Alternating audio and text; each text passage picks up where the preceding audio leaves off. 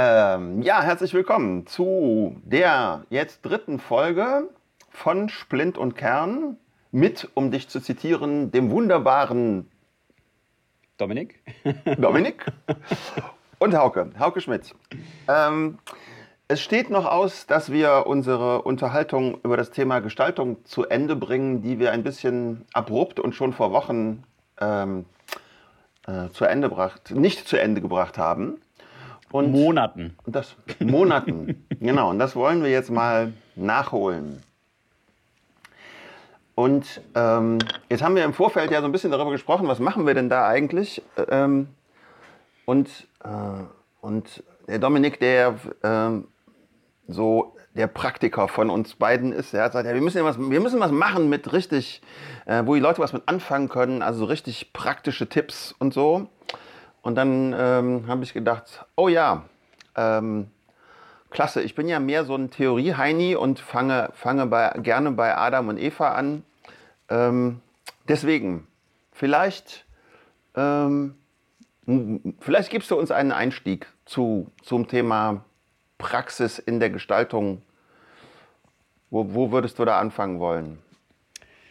Ja, ähm, toller, toller Monolog. Erstmal zunächst zu Beginn zum, zum locker und warm werden, um die Stimmung und die Zunge zu lösen. Sehr gut gemacht.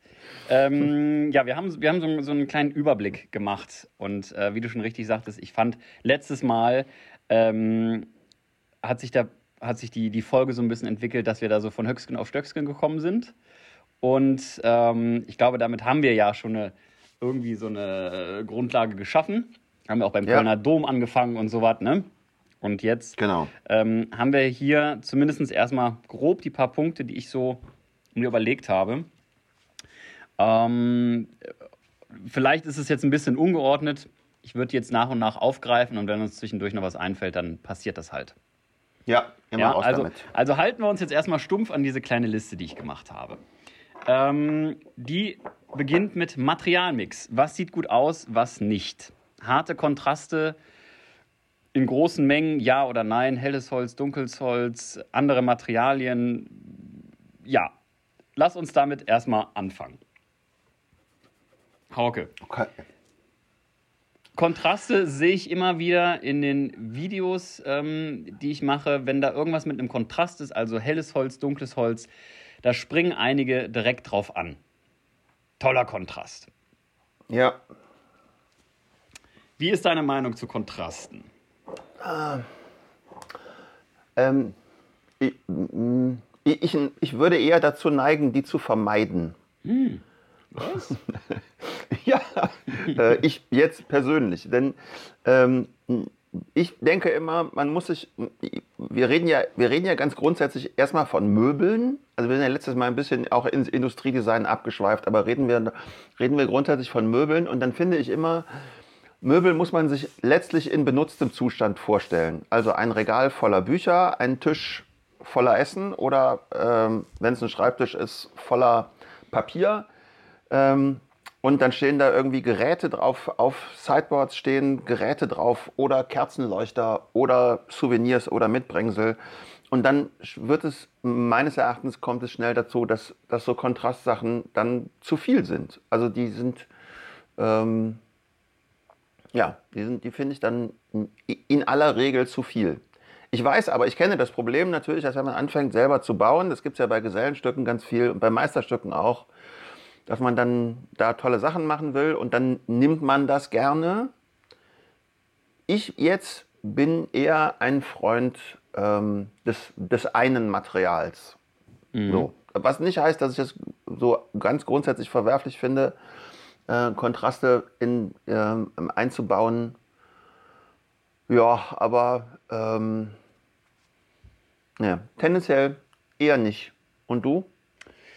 Also erstmal muss ich sagen, das ist schon wieder äh, grandios. Darum schätze ich ja auch deine Expertise, dass du ähm, ja hier einfach mal sagst, dass man die Möbel so, wie man sie vielleicht am Computer gezeichnet hat oder halt eben auch per Hand und dann gebaut hat in der Werkstatt, so höchstwahrscheinlich nie wieder gesehen werden. Ne? Also diese, diese ja. Tatsache, dass ein, ein Bücherregal nie wieder so aussehen wird wie in der Werkstatt, ja, und eigentlich dann voller Kontraste ist. Dass selbst ähm, der Eichentisch, der als äh, im, im, Wohnzimmer ab sofort stehen wird oder in der Küche, ja auch niemals wieder leer sein wird. Das heißt, auf dieser, dieser gleichmäßigen Oberfläche der Eiche steht jetzt, weiß ich nicht, meine Freundin stellt da immer eine Blumenvase drauf oder sonst was. Aber zack, hast du hm. ja eigentlich schon Kontrast. Genau. Ja? Und genau. wenn der Tisch gedeckt ist, sieht das auch nochmal ganz anders aus. Und dann sieht auch keiner mehr, dass du da in deine Risse ähm, so ein Butterfly-Inlay gemacht hast, was ja auch mittlerweile ganz beliebt ist. Ähm, von daher schon mal ein sehr interessanter Punkt, den man vielleicht sogar noch ein bisschen weiter treiben könnte wenn wir jetzt so ein bisschen wieder in die Architektur gehen, von ähm, sichtbare Flächen und nicht sichtbare Flächen und vielleicht auch mal Objekte, durch die man hindurchsehen kann. Also ein Stuhl beispielsweise, Stollenbau ohne Füllung. Ähm, da siehst du nicht nur den Stuhl, sondern du siehst, wenn du durch, auf diesen Stuhl guckst, immer noch ein bisschen Boden, ein bisschen Wand im Hintergrund, vielleicht sogar ein anderes Möbelstück. Also auch dadurch entstehen ja irgendwie auch direkt wieder Kontraste. Ja, Ne? Ja. Und allein, ich sag mal, ich habe ich hab, ich hab eine weiße Wand und davor steht halt eben mein Holzmöbel, dann ist das schon ein, für mich visuell gesehen, ein riesengroßer Kontrast. Genau. Ne? Und ich glaube, das ist ein Punkt, den man wirklich, ich hatte das mal in einem, in einem Holzwerkenblog auch mal ein bisschen ausführlicher beschrieben, ähm, ganz schnell einfach vergisst, wie das für eine, für eine Wahrnehmung oder was es für die Wahrnehmung bedeutet, wenn man so ein Möbelstück im Raum aufstellt und ich hatte da so unter dem Thema Eyecatcher, ne, dass man dann für sich genommen in der Werkstatt ist dieses eine Möbel ein totaler Eyecatcher. Du bleibst, ne, du, da sind zigtausend Details und Kontraste und hier ist was hell und da ist was dunkel und, ne, aber in einem Raum kann sowas dann einfach ganz schnell ganz wild und auch zu wild aussehen. Ja. Ich glaube, das ist auch so ein bisschen, was du mit Gesellenstücken meintest. Ne? Das Gesellenstück sieht man für sich alleine betrachtet und das soll natürlich herausstechen, aber das tut es vielleicht dann viel zu viel, wenn man das in, einem, in, einem, in einer Umgebung, in seiner natürlichen Umgebung, möchte ich jetzt schon fast sagen, dann hinterher sieht. Ne? Ja, ja, ja, genau. Das finde ich ist halt eine, ist, ist so eine ähm, grundsätzliche Idee, die, die, oder eine grundsätzliche Anforderung, der man sich irgendwie stellen sollte. Man sollte immer versuchen, eben äh, ja, sich das auf so eine Art und Weise, so eine Art und Weise vorzustellen. Und, ähm, und das kann sich dann durchaus ein bisschen beißen damit, dass man ja ähm, gerne was Besonderes machen möchte. Mhm. Also schon mal deswegen, also jetzt bei, bei Gesellen, weil es ein Gesellenstück ist, aber sonst auch, also jetzt für, äh, für Menschen, die sich hobbymäßig mit Holzbearbeitung befassen, natürlich soll es auch deshalb was Besonderes sein, ähm, weil es was selber gemachtes ist. Mhm. So. Und das, und, dieses, und das soll man möglichst ja auch sehen, dass es heraussticht ähm, von, von ähm, gegenüber den Teilen, die man vielleicht sonst in der Wohnung stehen hat. Und das ist, da ist grundsätzlich auch gar nichts gegen einzuwenden. Ich habe nur manchmal das Gefühl, es, also es, würde, es, es sticht am besten heraus, ähm, wenn es äh, in einer gewissen Form von Understatement, also eben, dass es, dass es, mhm, ganz, mhm. dass es eher schlicht ist und zum Beispiel einfach schön mit dem, mit dem Material umgeht. Also grund, grundsätzlich bin ich ja der Auffassung, es gibt einen äh, Basisunterschied zwischen Handwerk und Design.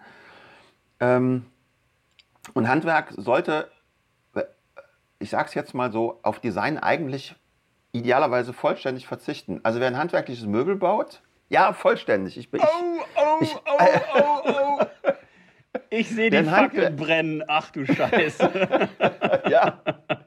Ja, wir werden, wir werden mit Mistgabeln aus dem Dorf gejagt werden.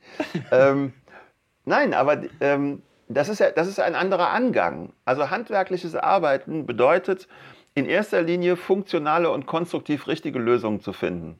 So, mhm. Punkt. Und das heißt, sich mit dem Material zu befassen, die Untiefen und die Qualitäten des Materials kennenzulernen und dementsprechend äh, Material und Zweck zusammenzuführen. Ein, ein, äh, ein Handwerker ist in meinen Augen ein, ähm, ein, ein Moderator, ein Vermittler in der Kommunikation zwischen Zweck und Material. So. Und das und von da, da, da entsteht ja alleine Gestaltung. Also wenn ich, äh, ich baue einen Schubkastenschrank, ich baue einen Tisch, ich baue einen Stuhl, was, was schon, also Stühle sind natürlich heftig immer. Aber ähm, wenn ich mich nur darum kümmere, dass das alles richtig ist, in einem konstruktiven Sinne, in einem Sinne, wie man mit dem Material umgeht, dann habe ich ja schon, dann genau habe ich auf eine nämlich handwerkliche Art gestaltet. Und das, finde ich, ist das Beste, was man tun kann. Wenn man Handwerk machen will. Also den, den Begriff Design gibt es ja auch noch gar nicht so sehr lange. Den Begriff Design gibt es ja eigentlich sozusagen erst seit es Industrie gibt, seit nämlich der Gestaltungsprozess auch als Beruf abgekoppelt wurde von, von, von dem Fertigungsprozess. Ein Designer ist ja keiner, der in der Fertigung steht. Ja. Gut, also äh, ich will jetzt gerade ein bisschen dafür sorgen, dass die Fackeln wieder ausgehen. ähm, ich möchte dir da in einem Punkt etwas widersprechen, aber das ist, glaube ich, auch nochmal eine eigene Folge wert. Design wird immer so ein bisschen abgestempelt als, eigentlich ist alles fertig und dann kommt der Designer und macht nochmal alles rund und geschwungen. Ähm, was du meinst, was der Handwerker, eine Sache, die der Handwerker macht, ist werkstoffgerechtes Arbeiten. Er hat sich mit seinem ja. Werkstoff ewig auseinandergesetzt, ob es jetzt Metall oder Glas oder in unserem Falle Holz ist. Der weiß, was es da halt eben für ja, gewisse Verbindungen beispielsweise braucht, die dem Werkstoff gerecht werden oder seinen Eigenarten ja. entsprechen. Aber ein guter Handwerker weiß auch, wie hoch der Stuhl, du hast es gerade angesprochen, sein sollte. Weil er okay. auf gewisse ergonomische Aspekte Rücksicht nimmt. Und jetzt kommen wir in Richtung Form und Funktion. Ne? Also die Funktion, sage ich mal, sprichst du dem Handwerker zu, die Form den Designer. Und beides zusammen ergibt überhaupt etwas Nutzbares. Na, also Form und Funktion sollten einfach immer miteinander verschmelzen, weil eine Form die Funktion ja unterstützt. Die Form genau. von der Rückenlehne ist geschwungen, aber nicht, weil ich jetzt irgendwie finde, dass sie dadurch den Raum aufbricht und Feng Shui dann ein bisschen besser nach links und rechts entweichen kann, sondern weil es einfach orthopädisch gesehen sich meiner Wirbelsäule am besten anpassen kann. Ja, und ich kann mich, nur ganz kurz, ich kann mich den ganzen Tag damit aufhalten, dass ich die Höhe der Türgriffe am besten im goldenen Schnitt setze. Aber viel sinnvoller und logischer wäre, auch da wieder auf die Ergonomie einzugehen, um zu schauen, ist das die optimale Griffhöhe. Ja, also da grundsätzlich bei dem Thema wäre ich etwas vorsichtig, ähm, den Designer da so als außen ähm, vor stehen. Ich, ein Tischler na, war, glaube ich, schon immer Designer. Ist aber auch ein Missverständnis. Also das, das habe ich, hab ich so nicht gemeint. Im oh, oh. Übrigen, oh. im, im, Übrigen, im Übrigen habe ich durchaus den kleinen despektierlichen Unterton vernommen, den du gegenüber Feng Shui gerade rausgelassen nein, nein, hast. Nein, nein, nein, nein, nein, nein, nein, nein. So war das nicht gemeint. So war das nicht gemeint. Und ich habe ja mal, da könnt kurz aufklären, Hauke. Das, das wäre ja, wär ja vielleicht auch nochmal eine Diskussion wert, denn tatsächlich habe ich ja, jetzt hier schon fast zehn Jahre her, aber ich habe ja auch meine Ausbildung zum Feng Shui-Berater gemacht in Berlin.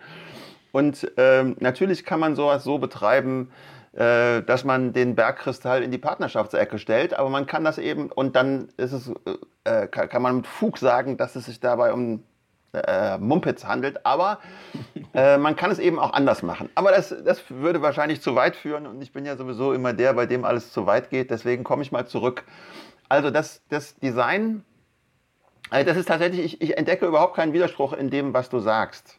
Also natürlich ist ein, ist ein, Handwerker ein Gestalter. Es geht mir nur um die sozusagen um die Richtung, aus der er kommt. Mhm. Also dass, dass die, die Gestaltung wächst sozusagen im Handwerk aus der Konstruktion heraus, während man, wenn man e, sich erst mit Design beschäftigt, sich erst mit Gestaltung beschäftigt, ähm, weniger in der Konstruktion unterwegs ist, als, ähm, als vielmehr in einem ähm, ja, wie soll man das sagen, in, ähm, in einem sozialen Prozess. Also das heißt, ich, ich mache, ich, ähm, ich, ich gestalte ein, ein Interieur oder ein Teil so, dass es ähm, zum Beispiel für einen Nutzer sehr gut lesbar ist. Ich fange damit an. Also ich, ich ähm, das, ist, das ist, um nochmal darauf zurückzukommen, das ist eben der grüne Griff bei den Festool-Werkzeugen. Ne? Es, es, ist mhm. erkennbar, es ist lesbar und ich komme aus dieser Richtung. Das, sind, also das, das trifft sich irgendwo in der Mitte und da gibt es auch Überschneidungen, keine Frage. Aber es ist halt, ähm, der, der, die, die Ecke, aus der man kommt, ist eine, beim Handwerk eine andere als beim, beim Design. Und wenn es um Holzbearbeitung geht, egal ob auf ähm, ähm, Handwerker- oder Hobbyniveau, wobei, äh, um das auch nochmal zu sagen, ich bin echt, also seit ich diesen YouTube-Kanal betreibe, vollkommen buchstäblich geflasht davon, was Leute für Skills haben, ähm, die sich in Anführungsstrichen nur hobbymäßig mhm. äh, mit, mit Holzhandwerk befassen. Ich finde das schon krass, äh, krass gut. Also ich kenne äh, etliche Schreiner, die das nicht so gut können. Ähm, aber das, ja, tatsächlich.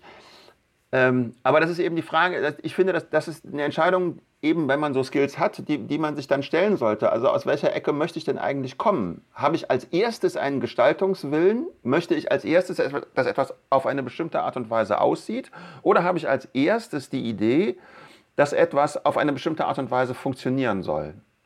Und das, das ist eine wichtige Entscheidung. Mhm. Ja, genau. Also sehe ich, sehe ich auch so. Ne? Das hatten wir in der letzten Folge auch schon so ein bisschen angesprochen. Ich glaube, ja, dass man aber auch an manchen Stellen ja einfach, du hattest es ja auch schon gesagt, gerade so im privaten Bereich, die Möbelstücke, man soll sehen, die habe ich selber gemacht. Ja. Ähm, da ist auch nichts verwerflich dran. Und ich denke, je länger Nein. man Möbel baut, ja, ähm, lass da mal irgendwie fünf oder zehn Jahre ins Land gehen, dann findet man auch, glaube ich, fast unausweichlich schon eher zur Einfachheit oder findet auf jeden Fall irgendwie vor allem auch seinen Stil, hat mal was ja. ausprobiert, merkt vielleicht auch, dass eine schlichte Möbel, was ich nur mal ganz schnell gebaut habe, wirkt vielleicht am entspanntesten. Oder man sagt, nee, ich, bei mir muss richtig knallen. Ähm, das muss alles ganz wild sein, auch wo ich hier seit 40 Jahren schon Möbel baue.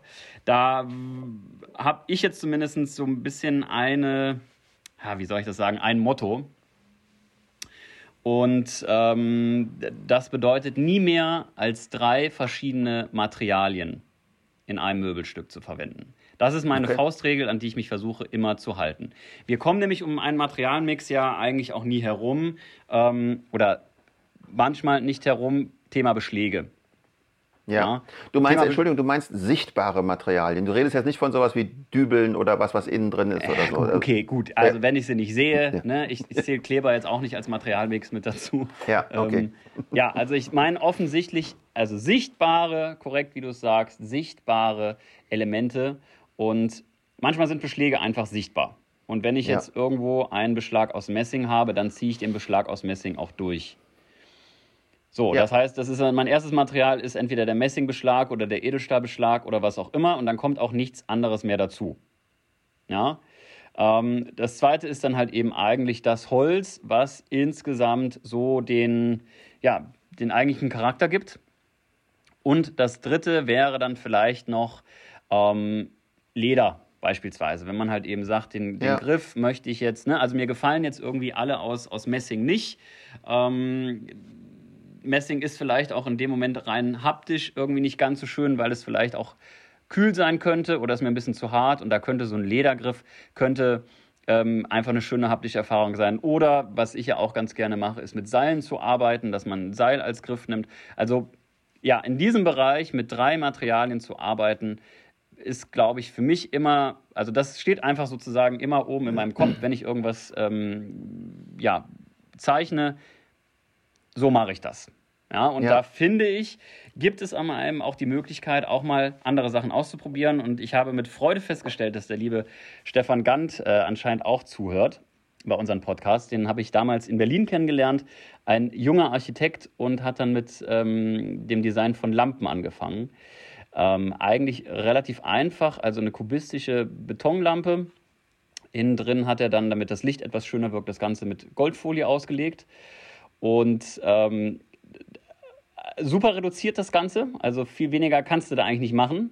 Mhm. Und ähm, absolut genial. Also ist eigentlich jetzt schon moderner Klassiker. Ähm, ist damit dann auch sehr erfolgreich geworden und hat dann, natürlich gibt es dann auch etwas andere Formen noch bei ihm, hat dann auch so Polygontechniken angefangen und hat dann irgendwann aber auch mal einen Mix von, also einer ähm, ja, langgezogenen ähm, Betonlampe gemacht. Also wie nennt man das dann? Quader? Ja, ne? Ist das ein Quader? Wenn es ein Quader ist, nennt man den so, ja. und äh, hat dazu dann als Kontrast ähm, unten drunter diesen, also den Rest von dem Schirm aus Eichenholz gemacht. Hm. Und das ist ja auf der einen Seite auf mehreren Ebenen Kontrast, weil du hast zum einen rein optisch, du hast das eher graue vom Beton und du hast dann, ähm, ja, man sagt dem Holz ja immer eine gewisse Wärme nach, ne? also die Wärme von einem Eichenholz beispielsweise oder von einem Kirschholz, was ja rein optisch noch ein bisschen wärmer wirkt. Du hast aber auch den haptischen Kontrast, dieses raue auch wenn es jetzt ne, perfekt geschalt ist, aber trotzdem irgendwie hast du ja auch noch so kleine Poren im Beton. Ähm, es fühlt sich einfach insgesamt nochmal etwas anders an als das Holz. Ja, und du merkst auch ja. eine andere Temperatur. Also ich finde das eigentlich schon eine spannende Sache und finde Materialmixe überhaupt nicht verkehrt. Ähm, muss man aber halt irgendwie in Grenzen halten. Ja. ja. Und wir hatten ja auch schon mal letztes Mal angesprochen, Thema verschiedene Hölzer.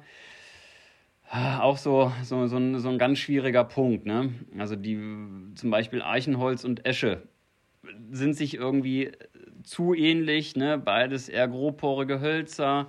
Ähm, es, ja, ist, äh, ich finde, das ist so ein marginaler Unterschied, dass es so ein bisschen, das beißt sich, sagt man irgendwie bei uns. Ja, ähm, ja auf jeden Fall.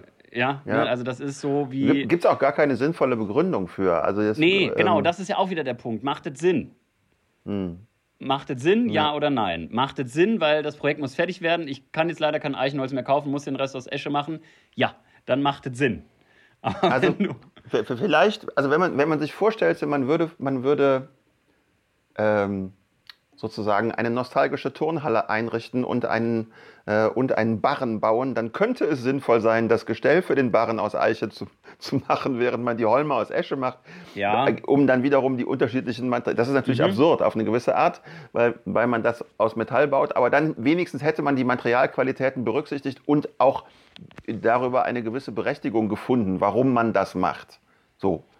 Ja, ähm, korrekt, genau. Also auch wieder werkstoffgerecht eingesetzt. Ne? Ja, genau. Ja. Ja, gut. Also, ja. was ist unser, unser Fazit? Versucht Kontraste, harte Kontraste, wenn ganz dezent. Also, ich finde zum Beispiel, wenn man jetzt irgendwie an einem größeren Möbelstück ähm, als kleinen Kontrast einen etwas dunkleren Dübel beispielsweise nimmt, der offensichtlich zu sehen ist, ne? bei einer, bei einer ja. gedübelten Schlitz- und Zapfenverbindung beispielsweise. Ja ist, ist nett, ist einfach so, da bleibt man mit dem, also wenn du dir das ansiehst, bleibst du nicht, wirst du nicht erschlagen von Kontrasten, sondern du siehst dir das Möbel an und dann siehst du wann, ah, das ist ein netter Kontrast. Das ist, ja. finde ich, genauso ein schöner Kontrast wie die Stirnholzflächen in einer Schwalbenschwanzverbindung zu sehen. Ja. Weil es ist das gleiche ja. Holz, aber natürlich hast du nochmal eine andere Aufnahme, gerade wenn es geölt wird, vom Stirnholz gegenüber zum Langholz. Und ich finde, das ist so ein schöner, dezenter Kontrast. Ja. Und das reicht. Genau. Das reicht. Oder bei, äh, habe ich ja gerade gehabt, bei falschen Zinken finde ich es eben auch gut. Ne? Also, ähm, Buh, und, Werbung. Und, und, dann aber, nee, aber dann aber tatsächlich so, dass, ähm, ne, dass man zum Beispiel das Material, aus dem die falschen Zinken sind, das müsste jetzt nicht nur eine andere Farbe haben, sondern es sollte idealerweise ein härteres Material sein, als das Holz, aus dem man dann die Kastenecke baut. Ja. Also dass der, dass der Zinken sich da so richtig reinquetscht, vor allen Dingen dann, wenn man vielleicht beim Hobel den Winkel ein bisschen verfehlt hat. Dann kann der noch ein bisschen mitdrücken. Aber das Aber passiert hier ja nicht. Thema ne. Perfektion kommt noch. okay, gut. Das ging ja erstaunlich schnell. Haha. Hm. ich kau hier eben noch auf der Heidelbeere zu Ende. Ich hatte es jetzt gerade ähm, schon angesprochen. Verbindungen. Verbindungen, lieber Hauke, da, da müssen wir, lass uns nicht zu weit im Urschleim anfangen. Aber warum gibt es überhaupt eine Holzverbindung? Warum gibt es eine Schwalbenschwanzverbindung? Das ist ja eigentlich nur, damit es schön aussieht, oder? da hat der Hauke sich fast Ge an seinem Wasserglas verschluckt hier. Oder ist genau. er schon klar auf den Mittag? genau, nein, das ist. nein, nein. Äh, Soweit sind wir auch heute noch nicht. ähm, ja, nein, also Holzverbindungen sind natürlich ähm, zunächst mal äh, genau das, was ihr Name sagt, idealerweise nämlich Holzverbindungen, also die eine bestimmte Form von, an, von erforderlicher Stabilität herstellen an einer Rahmenecke, an einer Kastenecke, äh, an, einer, an einem Tischgestell, wenn, äh, wenn die Stollen mit den Zagen verbunden werden, wo auch immer. Also das mhm. idealerweise ähm, ist eine Holzverbindung. Und natürlich wurden die schon mehr oder weniger fast von Anfang an auch ähm, als äh, Verzierung genutzt. Wirklich? Ja. Ähm, ja. Okay. Ähm, also auf eine bestimmte Art und Weise regelmäßig ausgearbeitet, ne? so dass, mhm. dass das eben ordentlich Ach aussieht. So. Und, okay. und, mhm. so, ne? Ja.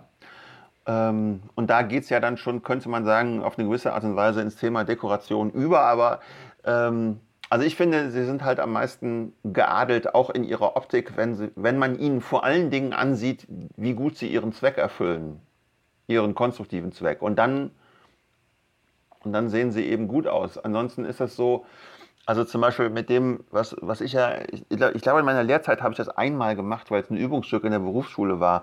Also so Zierzinken, ne? also wo die, wo die überstehen, mhm. ähm, so, sowohl die Zinken wie die Schwalben stehen über und kriegen dann so eine kleine Phase rundherum, die, ja, ähm, die ja, so ja. hoch ist wie der Überstand. Und mit sowas kann man mich echt jagen. Ja. Weil es auch unnötig viel Arbeit ist. genau. Ja, ähm, ich, also ich, ja, ich habe kurz, kurz innegehalten, weil du meintest, es wurde von Anfang an so gemacht. Zumindest mein Eindruck, ähm, oder man muss ja einfach sagen, dass eine Holzverbindung ganz einfach, wie du schon sagst, einen konstruktiven Grund hat. Fertig aus. Es soll etwas verbunden werden und das wiederum werkstoffgerecht. Ja, fertig aus. Und wenn man sich jetzt antike Möbel ansieht, dann äh, selbst in der Biedermeierzeit, wo man erkennen kann, okay, die Fronten, die sind richtig schön aufwendig gemacht. Aber wenn du dann den Schubkasten herausziehst, dann verliert sich da in der Regel schon so ein bisschen die Perfektion.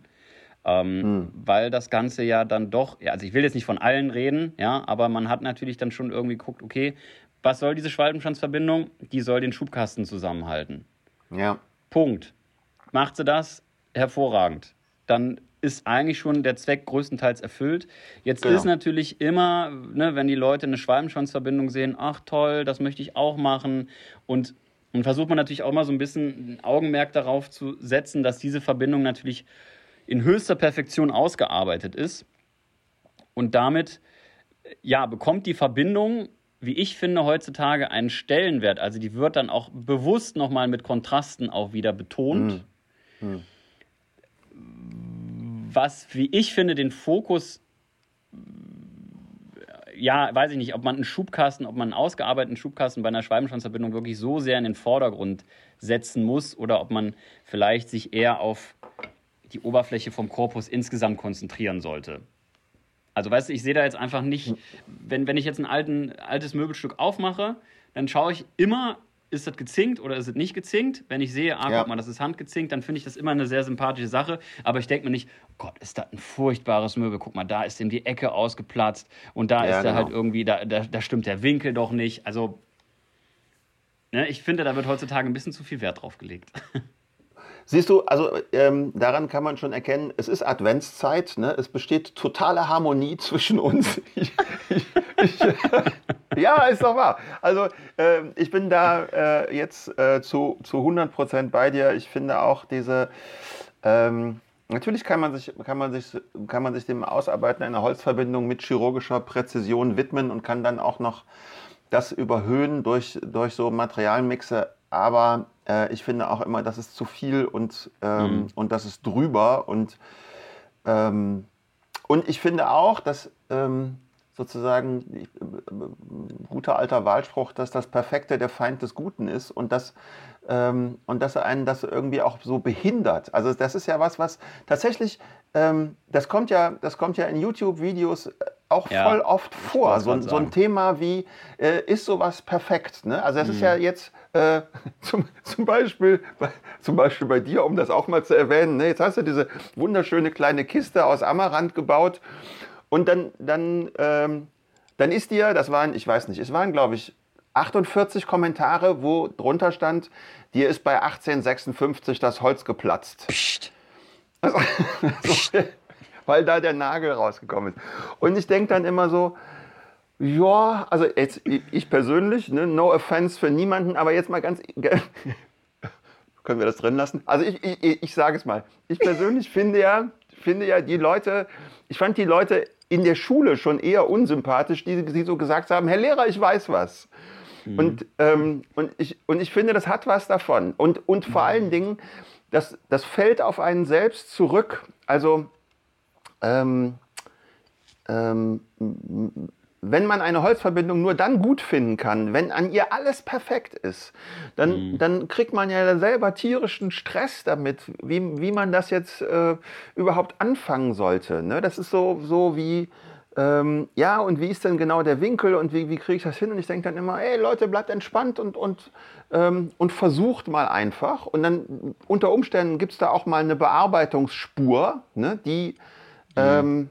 ähm, die eben da ist. Ne? Also, und, genau. und, und die auch bleiben kann, weil, weil sie eben zeigt, dass da jemand tatsächlich dran gearbeitet hat. Ich bin, ich bin ja. voll dagegen, diese, diese Sachen absichtlich herzustellen. Aber mhm. wenn es so ist, dass da, dass da irgendwie ein ähm, sozusagen ein mit Händen entstandener Fehler dran ist, der aber weder die Nutzbarkeit noch die Qualität als Ganzes beeinflusst.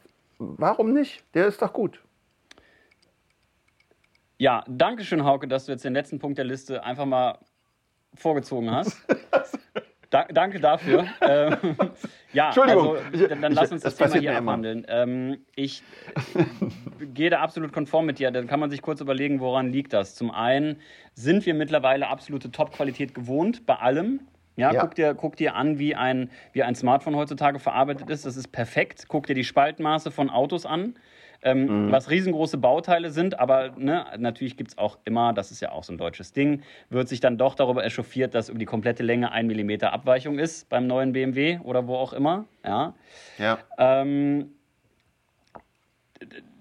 das ist natürlich die eine Sache. Dann ist Hand, Handwerk, gibt es, also wann siehst du heutzutage noch etwas wirklich handwerklich gefertigtes?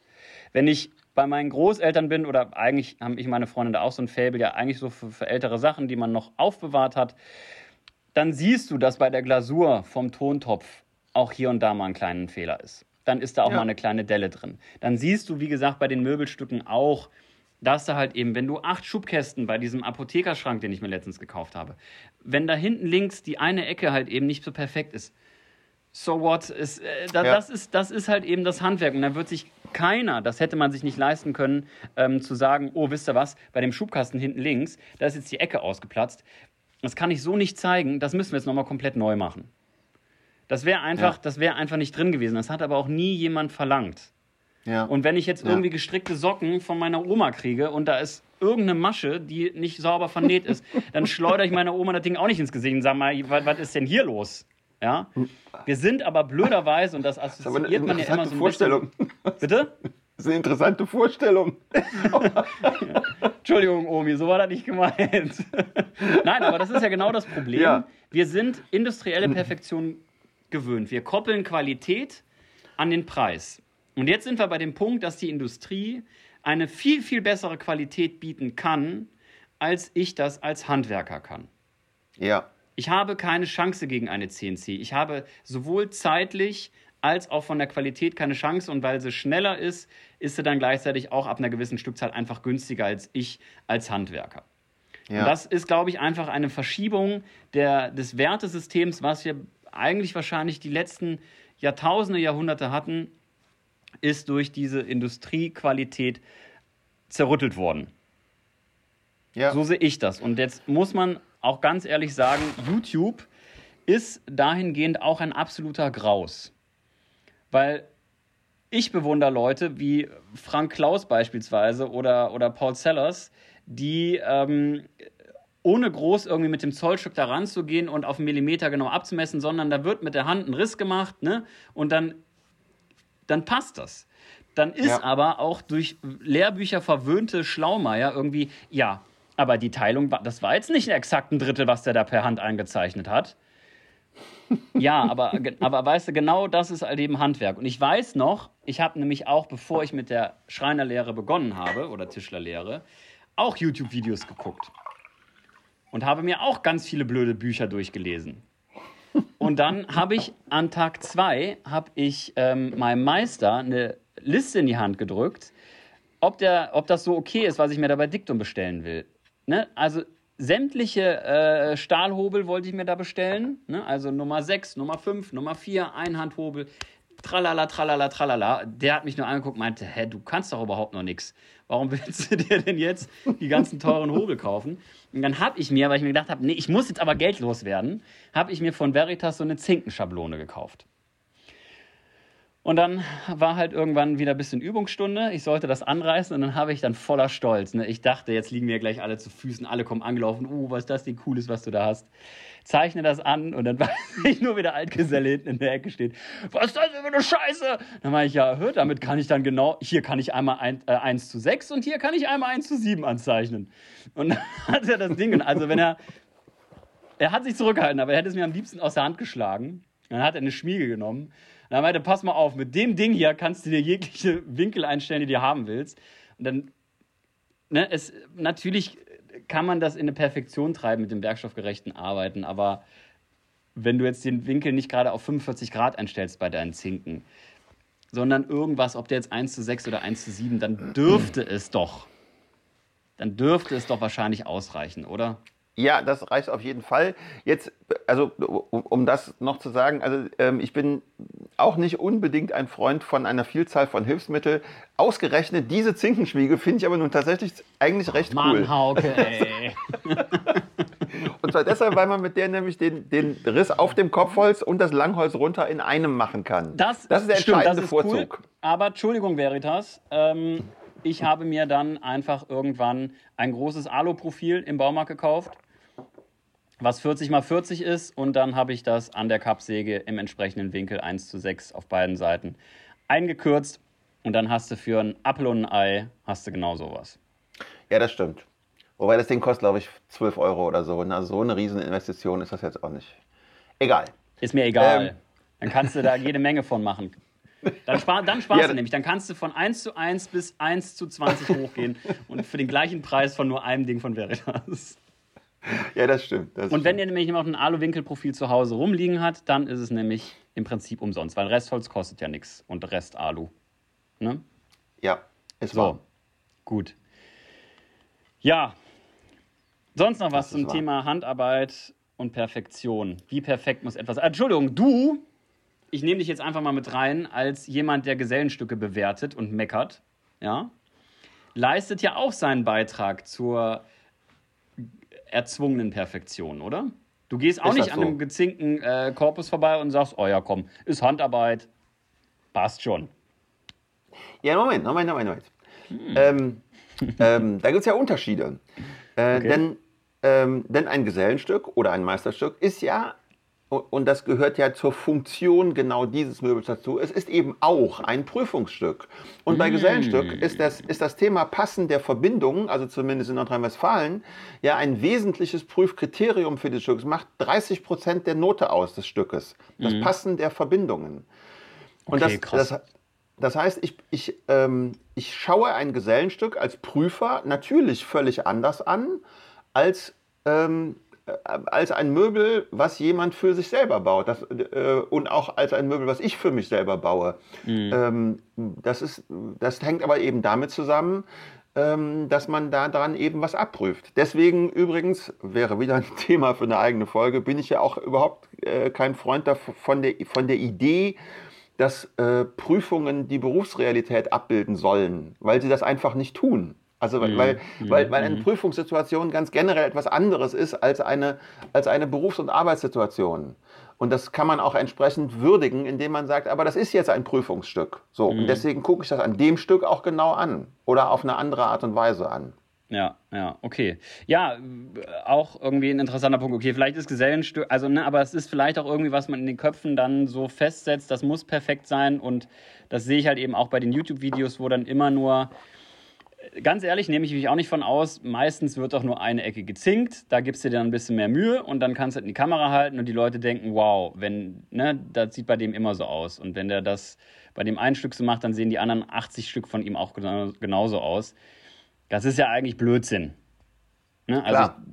Ich, ja, das ist das einfach so ein bisschen, da, da wird einem, YouTube ist in manchen Sachen, ich sag's jetzt einfach nochmal, auch wenn es meinen eigenen Ruf und deinen ja auch schädigt, ähm, es ist ja schon so ein bisschen ein Film, den man da einfach macht. Äh, äh ja, oder, das, aber das kann man ja auch auf verschiedene Art und ja. Weise handhaben. Also ich habe ja in meinem, speziell in, in meinem, in, in meinem Zinken-Video und wo es um die, um die Frage geht, äh, Ausarbeitung mit oder ohne Laubsäge, habe ich das dann zweimal gemacht und an dem Tag war ich sowieso nicht so gut drauf und dann habe ich äh, so und dann habe ich das ausgearbeitet und zusammengefügt und bam ist ein Randzinken abgeplatzt. Also so ein bisschen, der ist halt ah, ein bisschen das hat geplatzt. auch gesehen, ne? Das wurde auch das, das, haben schon tausend Leute gesehen und sagen, da bei 1201, da ist der Zinken geplatzt und sich so und das, das Ding ist, äh, jetzt kann ich ja mal sagen, ich habe das gesehen und zwar sofort. Ich habe das gesehen, als ich zusammengefügt habe. Und ich habe immerhin das Scheiße aus der Tonspur genommen. Ne? Aber ähm, an, an so Gut, dass es jetzt hier sich wiedergefunden hat. genau. Aber dann habe ich gedacht, ach komm, ey, darum geht es in diesem Video nicht, sondern es geht ja. um den Vergleich ja. Ja. mit Laubsäge oder ohne Laubsäge arbeiten. Und es geht nicht darum, ob das die ultra perfekten Zinken sind. Und ähm, also ich weiß, ich kann zinken und ich weiß aber auch natürlich, dass sowas ähm, immer bestimmt ist letztlich auch von, von, von der Tagesform. Also der mhm. Peter Lanz, der, der ähm, ähm, von Diktum, den ich ja sehr schätze, der sagt immer, äh, wenn du anfängst zu sägen an einem Tag, dann nimm dir als erstes irgendein Probestück, mach einen Riss drauf und ja, säg mal dran ja, und guck ja, mal, wie, Du, wie du heute so mit der Säge sprichst und wie die Säge heute mit dir spricht. Denn es ist von Tag zu Tag sehr unterschiedlich. Ja. Und ähm, und deswegen ähm, habe ich so gedacht, ach komm, ey, das ist mir jetzt auch zu blöd, das rauszuschneiden. Habe ich es einfach drin gelassen. Mhm. Und ähm, ja, man kriegt dann die Antwort, folgt auf dem Fuße, klar. Aber ähm, ich finde es eben auch wichtig zu zeigen, dass, ähm, dass auch die, die sogenannten Pros äh, Fehler machen und dass denen das und das ist, das ist passiert das, das, und dass es immer noch alles Handwerk ist. Super, genau, weil das ist jetzt das Fazit, was ich dazu ziehen möchte. Leute, die ihr da draußen seid, vor allem gerade die auch mit dem Holzhandwerken beginnen oder mit sämtlichen anderen Handwerken, ihr macht das als Hobby und da geht es um Spaß. Lasst euch die Möglichkeit der Entwicklung. Ich sehe keinen, der ein Fußballspiel guckt, von, ich kenne mich nicht so aus, aber ich sage jetzt mal von Ronaldo oder Messi und sich denkt, oh, wenn ich nicht so gut bin wie die, dann brauche ich gar nicht erst anfangen mit dem Fußballspielen. Genau. Das kriege ich eh nicht hin. Beim Handwerk, beim Holzwerken sehe ich aber so oft, dass man sich schon, also da, ich habe zum ersten Mal gezinkt, naja, äh, das hat vorher nicht funktioniert, richtig doof geworden. Äh. Die erste Sache, stellt doch überhaupt nicht online, dann müsst ihr, müsst ihr euch überhaupt nicht rechtfertigen. Die zweite Sache, lasst euch doch einfach den Raum der Entwicklung. Ich weiß, dass meine ersten Zinken ja, doch, die waren, die, waren, die waren ganz gut, weil ich da super konzentriert war, weil mein Meister mir auch alles angezeichnet hat. Die ersten Zinken, die ich komplett alleine angezeichnet habe, waren richtig dumm. Ja. Mhm. Und es gibt solche und solche Tage. An manchen Tagen denke ich mir, uh, krass, äh, du kannst aber gut zinken. Und dann gehe ich total selbstbewusst, ja. total selbstbewusst drei Wochen später nochmal da dran. Ne? Ja. Ja, voll vergeigt. Voll ja. vergeigt. Also und das ist bei so vielen anderen Sachen. Leute, auch mir ist ne, im Möbelstück alles super, alles klasse und ganz am Ende dann an der falschen Seite reingesägt. Habe ich dann, ne, also das ist genauso ein Sägeschnitt drin, da, das hab ich, da habe ich dann ein Stück ähm, Holz eingeleimt. Äh, ne, Im ersten Moment wird man richtig sauer und irgendwann, wenn ich jetzt da drauf gucke, man sieht es kaum, es ist auch halb an der Unterseite, ist das aber auch so eine kleine Erinnerung daran, so ein, ach, da warst du jetzt aber mal dumm, Dominik. Und nach einer gewissen ja. Zeit kann ich das immer alles mit einem Lächeln sehen. Und so solltet hm. ihr dieses Hobby betrachten, mit einem Lächeln. Hört auf mit dieser Perfektion. Ähm, und wenn Leute irgendwie sagen, ne, ich will nicht, dass es aussieht wie ein IKEA-Möbel, das soll nach Qualität aussehen, da bin ich ganz ehrlich, das habe ich glaube ich auch schon mal gesagt, die Qualität, die IKEA abliefern kann, gerade bei lackierten Oberflächen, kriegst du handwerklich einfach sau schwer hin. Ja. Das läuft da einfach, das ist, das ist alles perfektioniert. Und auch bei IKEA gibt es Massivholzverbindungen. Die sind einfach absolut perfekt, die Fingerzinken, die du da bei den kleinen Korpussen hast. Das ist doch vollkommen auch egal. Es geht um eine Handarbeit. Es geht nicht nur um das eigentliche Produkt, was am Ende rauskommt. Das fand ich sehr schade. Das habe ich mir letztens bei einem Kommentar gelesen. Ich weiß nicht mehr bei wem. Da ging es nicht mehr um das, das ähm, der Weg ist das Ziel, sondern ich will, dass es am Ende gut aussieht. Und das mhm. ist auf also meiner Meinung nach ist das ein Teilaspekt, weil warum machen wir sonst das Hobby?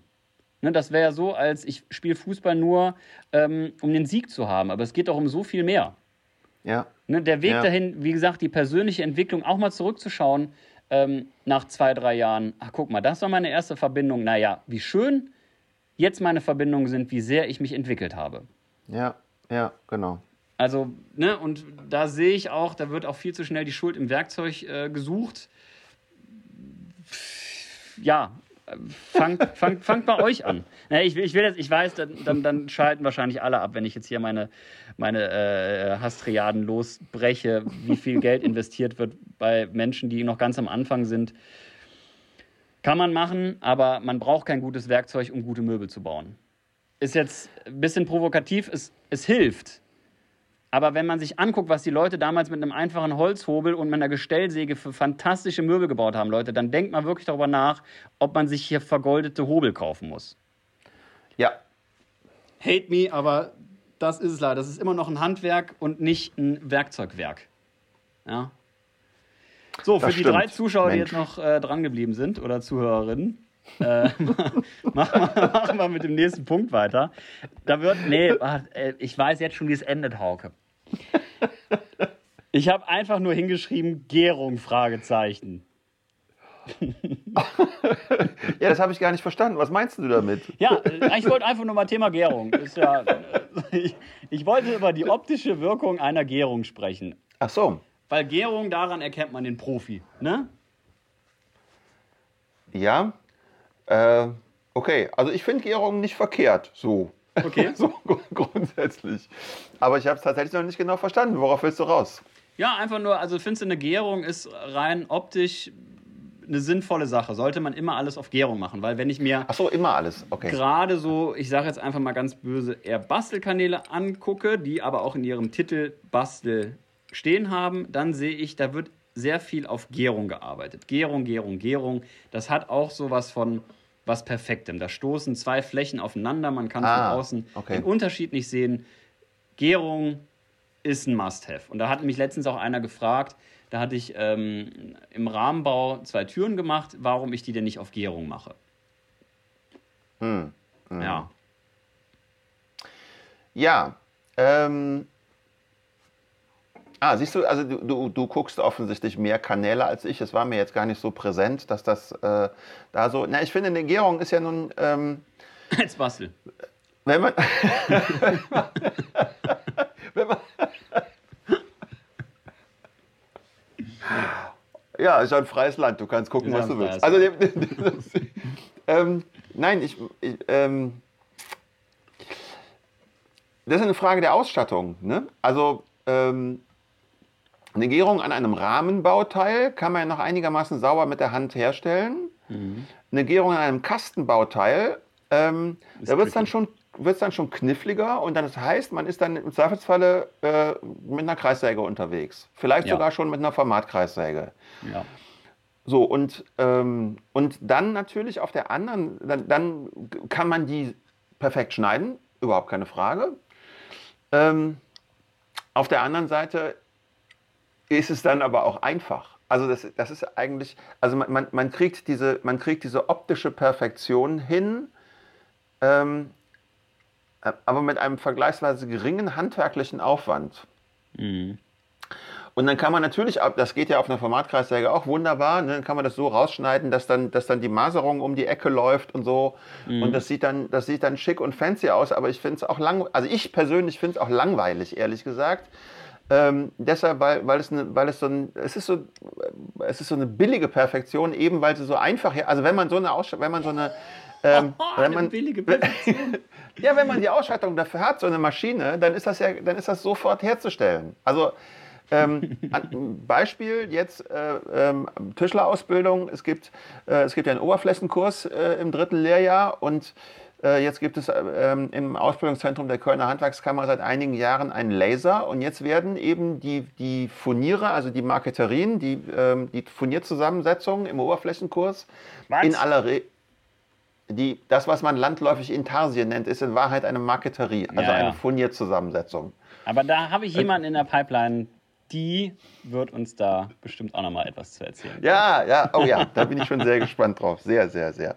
Naja, und die werden dann eben, die werden eben heute kaum noch mit einem, mit einem Messer mit der Hand geschnitten, sondern werden die gelasert und dadurch, dadurch kann man super aufwendige Schriftzüge und, ähm, und Grafiken und so und, und das, das kann man alles machen. Ne? Man, man, man kann das alles herstellen, aber was man getan hat, ist, man hat, sich, man hat sich eine Grafik aus dem Internet gesucht, hat die dann mit CorelDRAW irgendwie gerendert und den Rest macht der blöde Laser. und äh, dann piddelt man nur noch die Teilchen raus, um sie dann wieder anders zusammenzusetzen. Und das ist total perfekt, aber es ist sterbenslangweilig. Äh, äh, also man, sieht nicht, dass da jemand dran gearbeitet hat.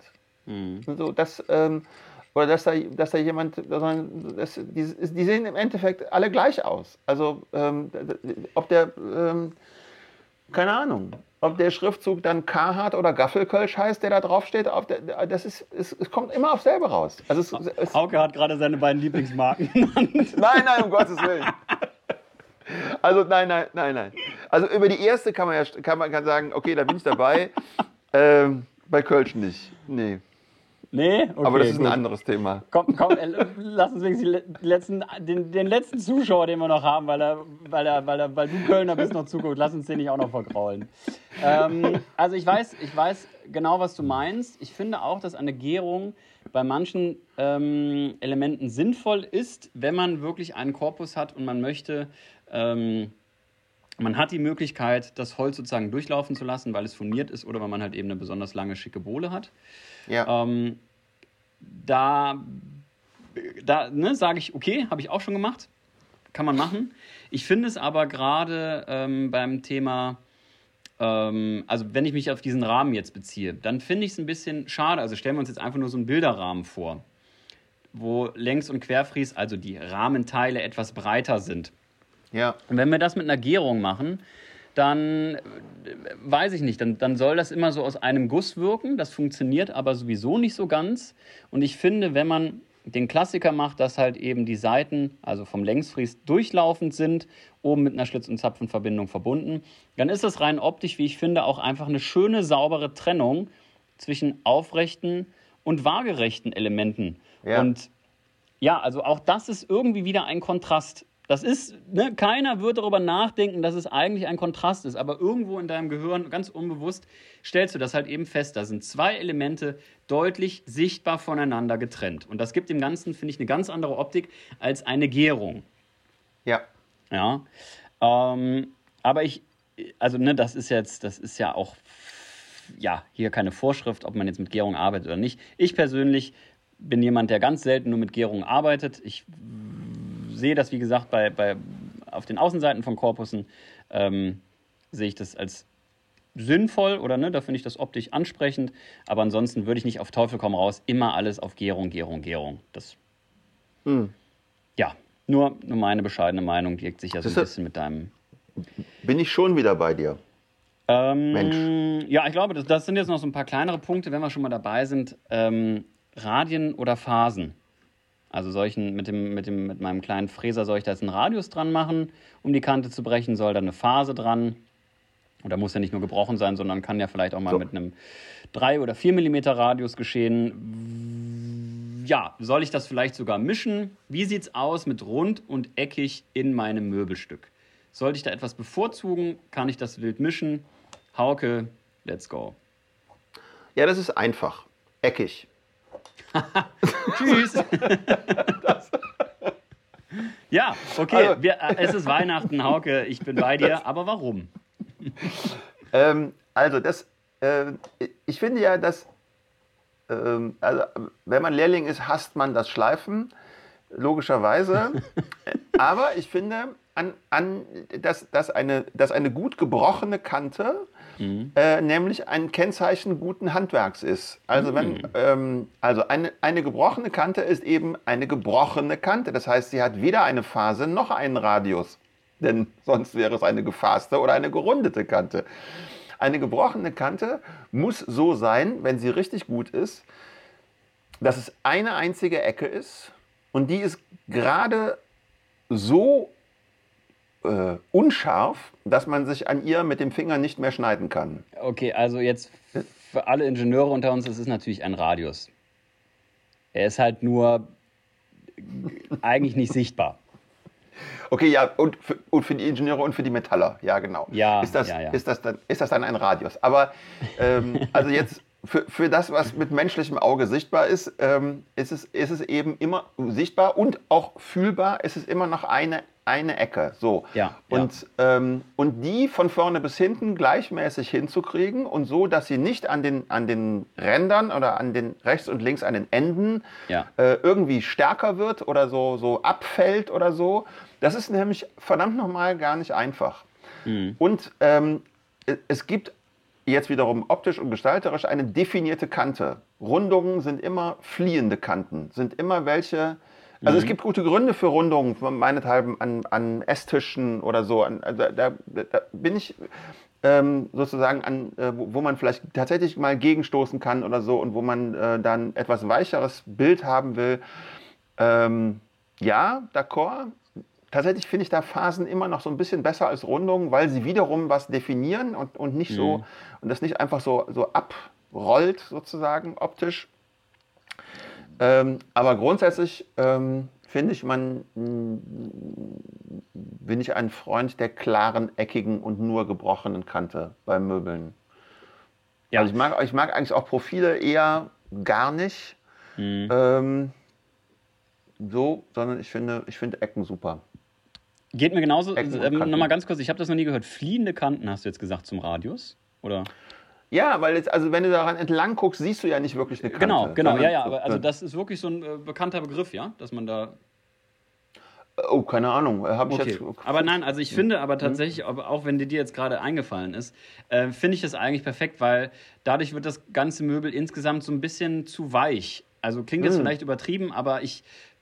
Da verliert sich so ein bisschen, es ist ja auch wieder ein Kontrast zwischen der Fläche und dem Stirnholz und den Schmalflächen an der Seite. Und Ja. dieser Kontrast, der da eigentlich besteht, diese, diese Unterscheidung, die verschwimmt halt eben wieder so ein bisschen.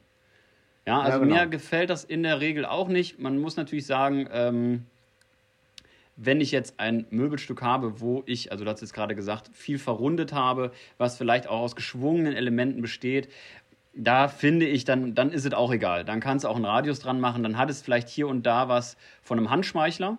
Also das muss man ja auch sagen, wenn es wirklich ein, äh, ein Element ist, was öfter gegriffen wird, ähm, ja, beispielsweise eine Stuhllehne. Ähm, wenn ich Ja. dazwischen Ja. ähm, greife, dann packt man das an. Ich kann mir schon vorstellen, dass da ein Radius doch eher sinnvoller sein könnte. Oder wenn ich natürlich Genau. auf etwas sitze, ähm, wo ich dann, ja, dass die Oberschenkel da so halb drauf liegen, so wie auf dem blöden Hocker, auf dem ich jetzt die ganze Zeit schon sitze, da bin ich megamäßig froh, dass es da einen größeren Radius gibt. Ja, klar. Ähm, ja. Aber das ist dann wirklich eine rein ergonomische Geschichte, die wir natürlich in die Gestaltung mit einfließen lassen wollen. Aber wenn wir die Möglichkeit haben, dann immer Kante. Also Ja. Phase. Ne? Ah, Hauke. Wahnsinn, ey. okay, gut, dann machen wir so weiter mit. Ähm, geht auch so ein bisschen in die Richtung zwischen Gärung und Phasen und zwar Schweizer Kante, ballige Querschnitte. Ich habe es optische Täuschung genannt. ja. Schweizer Kante, magst du ganz kurz erklären, was das ist? Oder alternativ auch Ja. eine Trichterpassung.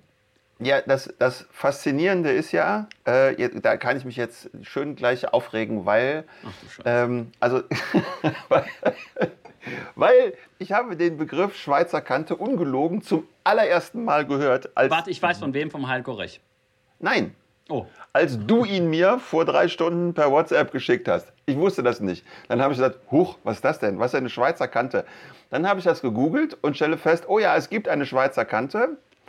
Ähm, und jetzt, also in, tatsächlich ist es so, jetzt ist mir, also in 33 Berufsjahren ist mir der, der Begriff heute das erste Mal begegnet. Ich behaupte auch, den Begriff gibt es noch gar nicht so sehr lange. Es handelt sich dabei ganz schlicht ähm, um, ähm, um eine unten flach abgefasste Fläche. Und so habe ich das auch drei Jahrzehnte lang genannt. Ne? Also man kann auch sagen verjüngt, äh, also ein, eine verjüngte Kante von mir aus. Ähm, eine Abplattung ist es eigentlich nicht, sondern es ist, eben eine, es ist eben eine Phase in einem flachen Winkel auf der Unterseite. In erster Linie zum Beispiel bei Tischplatten wird das angewendet. So. ja. Und das heißt eben nur, jetzt. nur ganz kurz darf ich es noch ein bisschen Ja. einfach zusammenfassen. Also stellt euch einfach vor, dass ihr jetzt nicht mehr in einem 45-Grad-Winkel ähm, auf der Unterseite eurer Tischplatte eben was entfernt, sondern in einem größeren Winkel. Also was eigentlich so an der Kreissäge schwierig möglich ist, 60 Grad oder noch mehr. Ne? Ja, genau. Genau. Ja, und das Ding ist, das, das ist, finde ich, auch ein schönes Beispiel dafür, ähm, dass, wie, wie Dinge heutzutage ähm, einem, einem äh, finde ich, auch merkwürdige Form von Aufwertung erhalten, dadurch, dass sie irgendwie mit fancy Namen ausgestattet werden. Ne, jetzt heißt das Ding plötzlich Schweizer Kante, es gibt es seit 400 Jahren, ähm, aber äh, jetzt, sagt man, jetzt sagt man so mit Kennerblick Schweizer Kante und wartet eigentlich nur darauf, dass irgendeiner sagt, was ist denn eine Schweizer Kante? Und dann kann man das, ähm, dann kann man das irgendwie so fachmännisch erklären und ich finde es ehrlich gesagt, ich finde es voll albern. Ich komme gleich darauf zu sprechen, wie ich die Kante finde. Keine Angst. Aber Boah, ich, ich setze mir schon mal einen Tee auf. Ich merke schon. Aber tatsächlich ist das, das ist ein schönes, da gibt es noch mehr Beispiele für. Ne? Zum Beispiel. Ähm, Wiener Sprosse. Wiener, ja, ja, die heißt aber schon lange so. Also die, die kenne ich jedenfalls schon. Äh, nein, ich meine geflemmte Oberflächen. Geflemmte Holzoberflächen. Ja, also wird jetzt immer dieses japanische Yoki-Batsi oder so genannt, ne? Äh, Shusugiban, genau. Ja, die heißen heute Shusugiban. Und das ist... Ähm, ähm, und dann werden sie plötzlich fancy. Also in meiner Boah, Jugend ja. gab es geflemmte Oberflächen nur in den spießigen Partykellern unserer Eltern. Und zwar als Thekenverkleidung. Sie. So. Ja, und, und, in so alten Wirtshäusern dann irgendwo, wenn du da im Allgäu unterwegs bist oder so. Ja, ja, ja, kann sein. Und, muss, muss, muss nicht sein, ja. Und ähm, also selbst diese Oberfläche kann man, kann man ja sagen, die, die, die kann konstruktiv äh, gut einsetzbar sein, weil sie zum Beispiel ähm, Holz auch, äh, das ist ja im Prinzip eine verkohlte Oberfläche, die das Holz auch Resistenz macht, zum Beispiel äh, äh, gegen Feuchtigkeit und gegen Schädlinge, kann man auch so einsetzen, keine Frage. Kann man ähm, im Partykeller ja auch haben, fairerweise. Ne? Wenn ja, dann wieder das Gold durch die Gegend geschmissen was, wird, wird das auch. Was ich damit sagen will, ist nur, das bekommt jetzt eine Fanciness durch irgendeinen aufgesetzten, idealerweise noch fremdsprachigen oder eine, ein fremdes Land erwähnenden. Ähm, ich, ich muss kurz zwischengehen, aber dir ist schon bewusst, dass du die ganze Zeit fancy sagst, oder? gegen, gegen Anglizismen habe ich ja nichts, weil sie die Sache äh, mitunter besser beschreiben. Äh, ich ja. finde ja auch, dass das Wort, das Wort Skill zum Beispiel steht gleichzeitig für Geschicklichkeit und für Fähigkeit. Mhm. Und deswegen finde ich es einfach. Es ist nur eine Silbe anstelle von sieben oder acht. Ich weiß gar nicht, wie viele es dann sind. Egal. Ja, nee, Entschuldigung. Ich habe, ja, nee, also fancy. Du warst bei fancy stehen geblieben. ja, genau. Und deswegen, äh, ich finde den, ähm, ich, okay, das heißt heute Schweizer Kante. Ja, den Begriff könnte man meines Erachtens weglassen. Davon wird sie nicht schlechter. Es geht also darum, äh, eine, äh, jetzt wenn man es wieder aus handwerklicher Sicht betrachtet, eine bestimmte erforderliche Materialstärke, die man vielleicht braucht, um eine Fläche zu überbrücken, von ja. einem zum Beispiel sehr großen Esstisch, ähm, am Rand ähm, schmal, leicht und elegant wirken zu lassen, indem man, äh, indem man eben von unten Material wegnimmt, was man am Rand nicht unbedingt braucht, in der Mitte aber eben schon. Und dadurch wird die Kantenansicht schmaler. D'accord. Also das ist ja eine super Sache. Bin ich voll ja. dabei. Übrigens, solange sie eckig bleibt, die Kante. ja, genau. Also da, das finde ich eigentlich auch. Ähm, du hast es gerade eben erwähnt, eine gute Sache. Eine Tischplatte, die eigentlich eine gewisse Materialstärke benötigt. So. Ne, das heißt, es ist genau. jetzt irgendwie, man, man sollte jetzt ein Möbelstück nicht irgendwie planen, oh, ich will unbedingt eine Schweizer Kante, was kann ich machen, damit ich diese Schweizer Kante erreiche, sondern ich habe mein Möbelstück geplant, es muss den statischen Anforderungen entsprechen, ne? also den Belastungen, denen es ausgesetzt wird. Genau, und dann genau. ist Ne, am Ende ist dann so ein bisschen der Punkt, ah, okay, komm, damit das optisch ein bisschen gefälliger wirkt, ähm, harmonischer im Raum sich vielleicht integriert und nicht als großer, schwerer Klotz dargenommen wird, wie schwäche ich das Ganze ab? Diese andere Technik, da habe ich leider keinen fancy Namen für. ähm, ich habe das jetzt einfach nur balligen Querschnitt genannt. Und zwar habe ich das selber noch nie gemacht. Ich sehe das aber in den Büchern von äh, Krenov, äh, Quatsch, nicht Krenov, äh, Pekovic. Ähm, der hat sich das aber auch nicht ausgedacht, sondern das ist eigentlich, wie ich glaube, aus dem japanischen Raum. Mhm. Um das zu erklären, stellt euch einfach einen Querschnitt vor, der ist halt eben jetzt auch quadratisch. Und man ähm, ja, arbeitet ballig, also dass es hinterher dann konkav ist, den Querschnitt aus. Das heißt, ihr müsst euch vorstellen, vor allem die Ecken werden etwas abgeflacht. Ich füge euch ein Video an, wo ich das gesehen habe. Ähm, Im Endeffekt soll ich dir das aufzeichnen, Hauke, damit du es verstehst. Bitte. Ja? Ernsthaft? Oh, okay, warte, dann hier habe ich, ein, hab ich einen Stift. Und das ich kann hab, natürlich jetzt keiner sehen, außer mir. Ja, aber Warte kurz. Ja, ich warte. Der Kerl macht mich fertig, ey. Ah. Guck mal, Hauke, ich Au. habe jetzt hier so ein Stück billiges Restholz. Ja, das ist eigentlich zum, zum Kaminanzünden gedacht. Ja, Ja. Purple Heart, dein Lieblingsholz. Also ich habe dieses, also ich finde Purple Heart, um ehrlich zu sein, echt nicht so toll. Ähm, So, jetzt Aber ist er weg, der letzte Zuhörer. Jetzt ist er weg. Genau jetzt ist er. Genau jetzt wer, ist er wer weg. ist weg? Der letzte Zuhörer. Du hast gesagt, so, Purple Heart so findest ja, du nicht ja, so genau, toll. genau. War schön mit euch. Erst, erst Kölsch und dann Purple Heart. Aller guten Dinge sind drei. Das sollte schon immer der letzte Podcast werden, ja. So, Hauke, kannst du das erkennen? Äh, Sau dumm, ne? Mit einem mit einem dunklen ah, ja, ja, ja, ja. Ach so, doch, da, ja, ja, jetzt weiß ich. Ja, Ja? Oh, danke, ey. Ich ja, echt ja, okay. nochmal malen. ja das habe Ja, ich schon mal also gesehen. äh, auch da geht es eigentlich wieder nur darum, der Querschnitt, die Tragfähigkeit wird natürlich auch bei der Schweizer Kante etwas vermindert am, im Außenbereich, aber höchstwahrscheinlich nicht so, dass es wirklich ähm, sich auswirkt und so ist es auch ein bisschen bei dem Balligen. Wie gesagt, das Video werde ich euch verlinken. Ich hoffe, das geht hier bei äh, Spotify oder wo wir auch immer sind. Mhm. Also es geht, wenn, wenn, ich, wenn ich mal versuchen kann, das für Ja. Hörer zu beschreiben.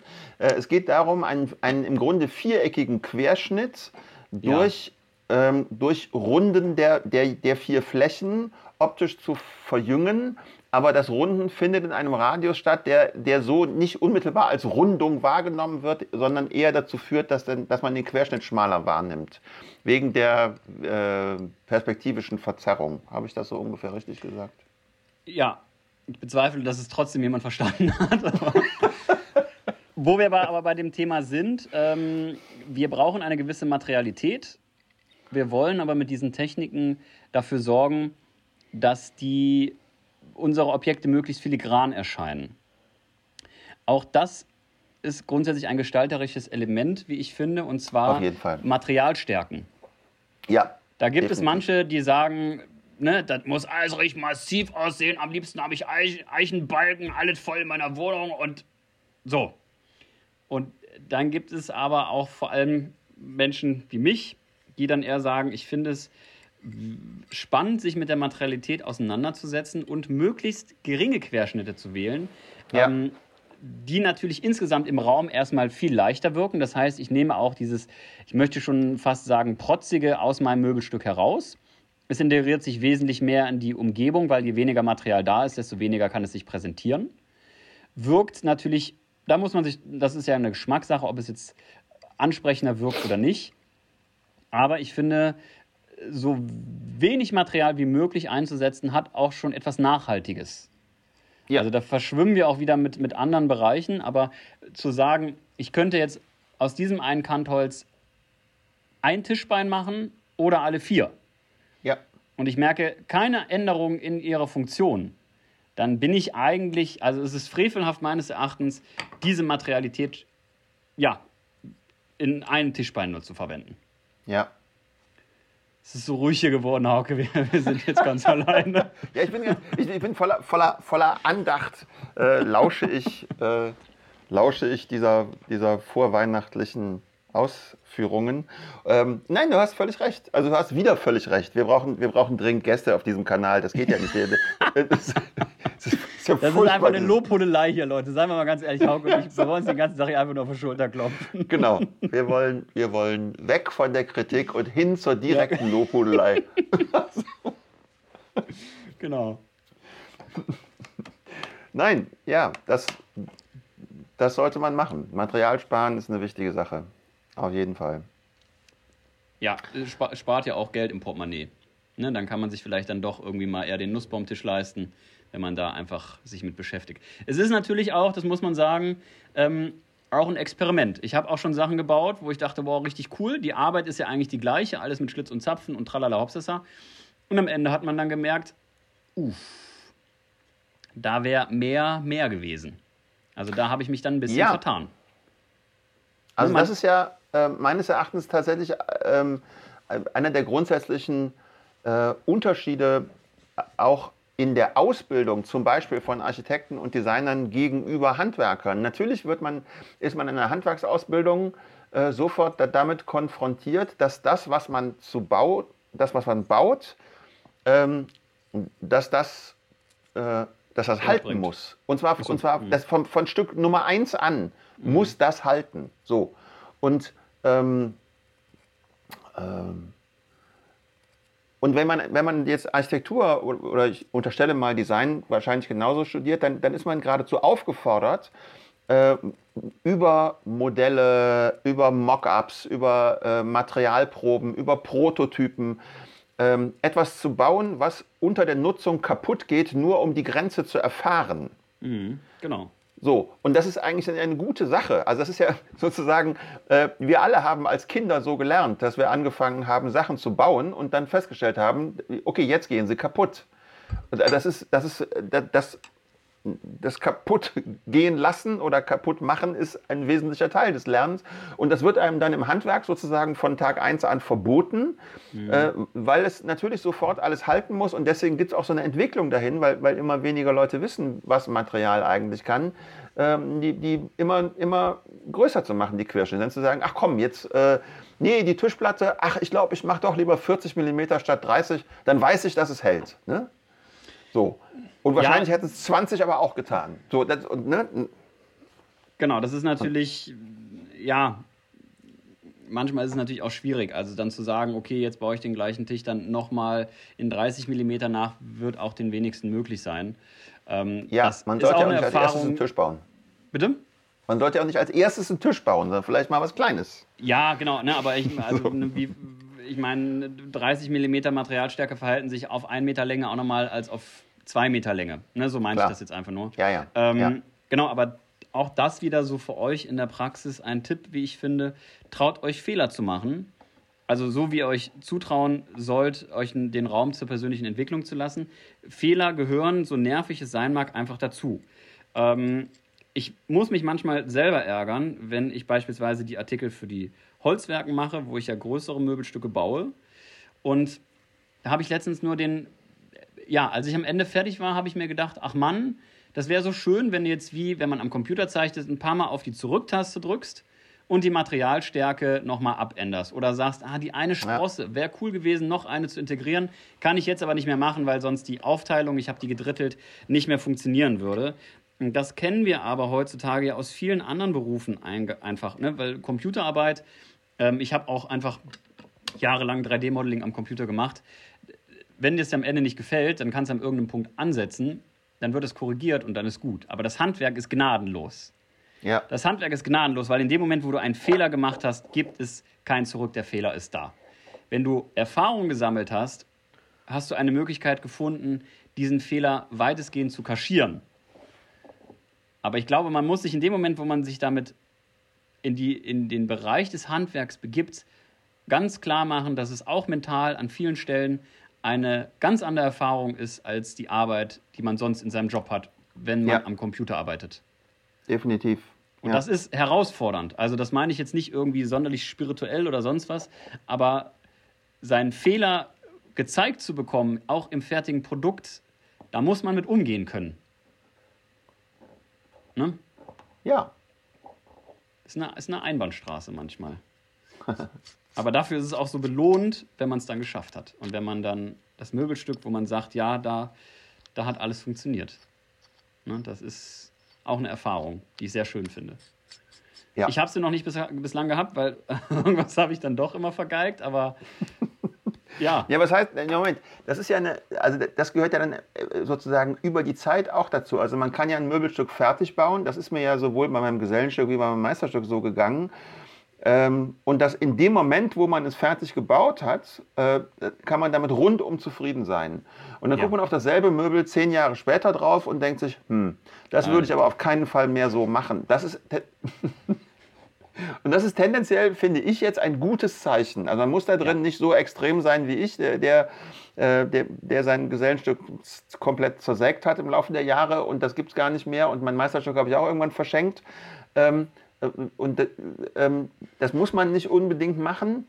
Aber ähm, man muss das auch nicht so, äh, speziell Gesellen- und Meisterstücke so als ähm, als großartige Mo Monumente des eigen, eigenen Könnens äh, wie ein Mühlstein mit sich rumschleppen. Sondern wenn man, man entwickelt sich ja weiter und, und diese Weiterentwicklung darf durchaus dazu führen, dass man dann von einem Möbel, was man vor zehn Jahren gebaut hat, feststellt, nee, das gefällt mir heute nicht mehr und das würde ich auch so nicht mehr bauen. Das ist kein Widerspruch.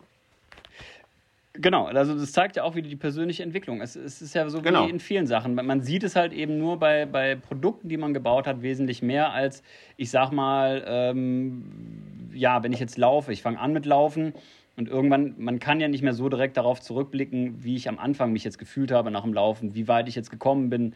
Das sind ja Sachen, die nimmt man gar nicht so bewusst wahr. Bei einem Produkt kriegst du klar vor Augen gehalten, so hast du es damals gemacht, so würdest du es jetzt nicht mehr machen. Ja, Ne? Ja, genau. Das ist eigentlich auch eine ganz schöne Sache. W- Ich sage das jetzt einfach mal ganz klar. Ich möchte diesen schon fast Hype um japanische äh, Handwerks- oder äh, vor allem Tischlerkunst gar nicht so fördern, weil ich, weil ich finde, dass dadurch die Handwerkskunst, die wir hier haben, immer so ein bisschen in den Schatten gestellt wird. Also ich hatte letztens auch, ähm, oder was heißt letztens, ich hatte immer wieder die Erfahrung, wenn ich irgendeine Holzverbindung gemacht habe und jemand, der sich so ein bisschen mit dem Thema beschäftigt, schaut die sich an, kommt immer wieder, ah, ich würde auch voll gerne mal so eine japanische Verbindung machen. Das war eine Gratung. Ja.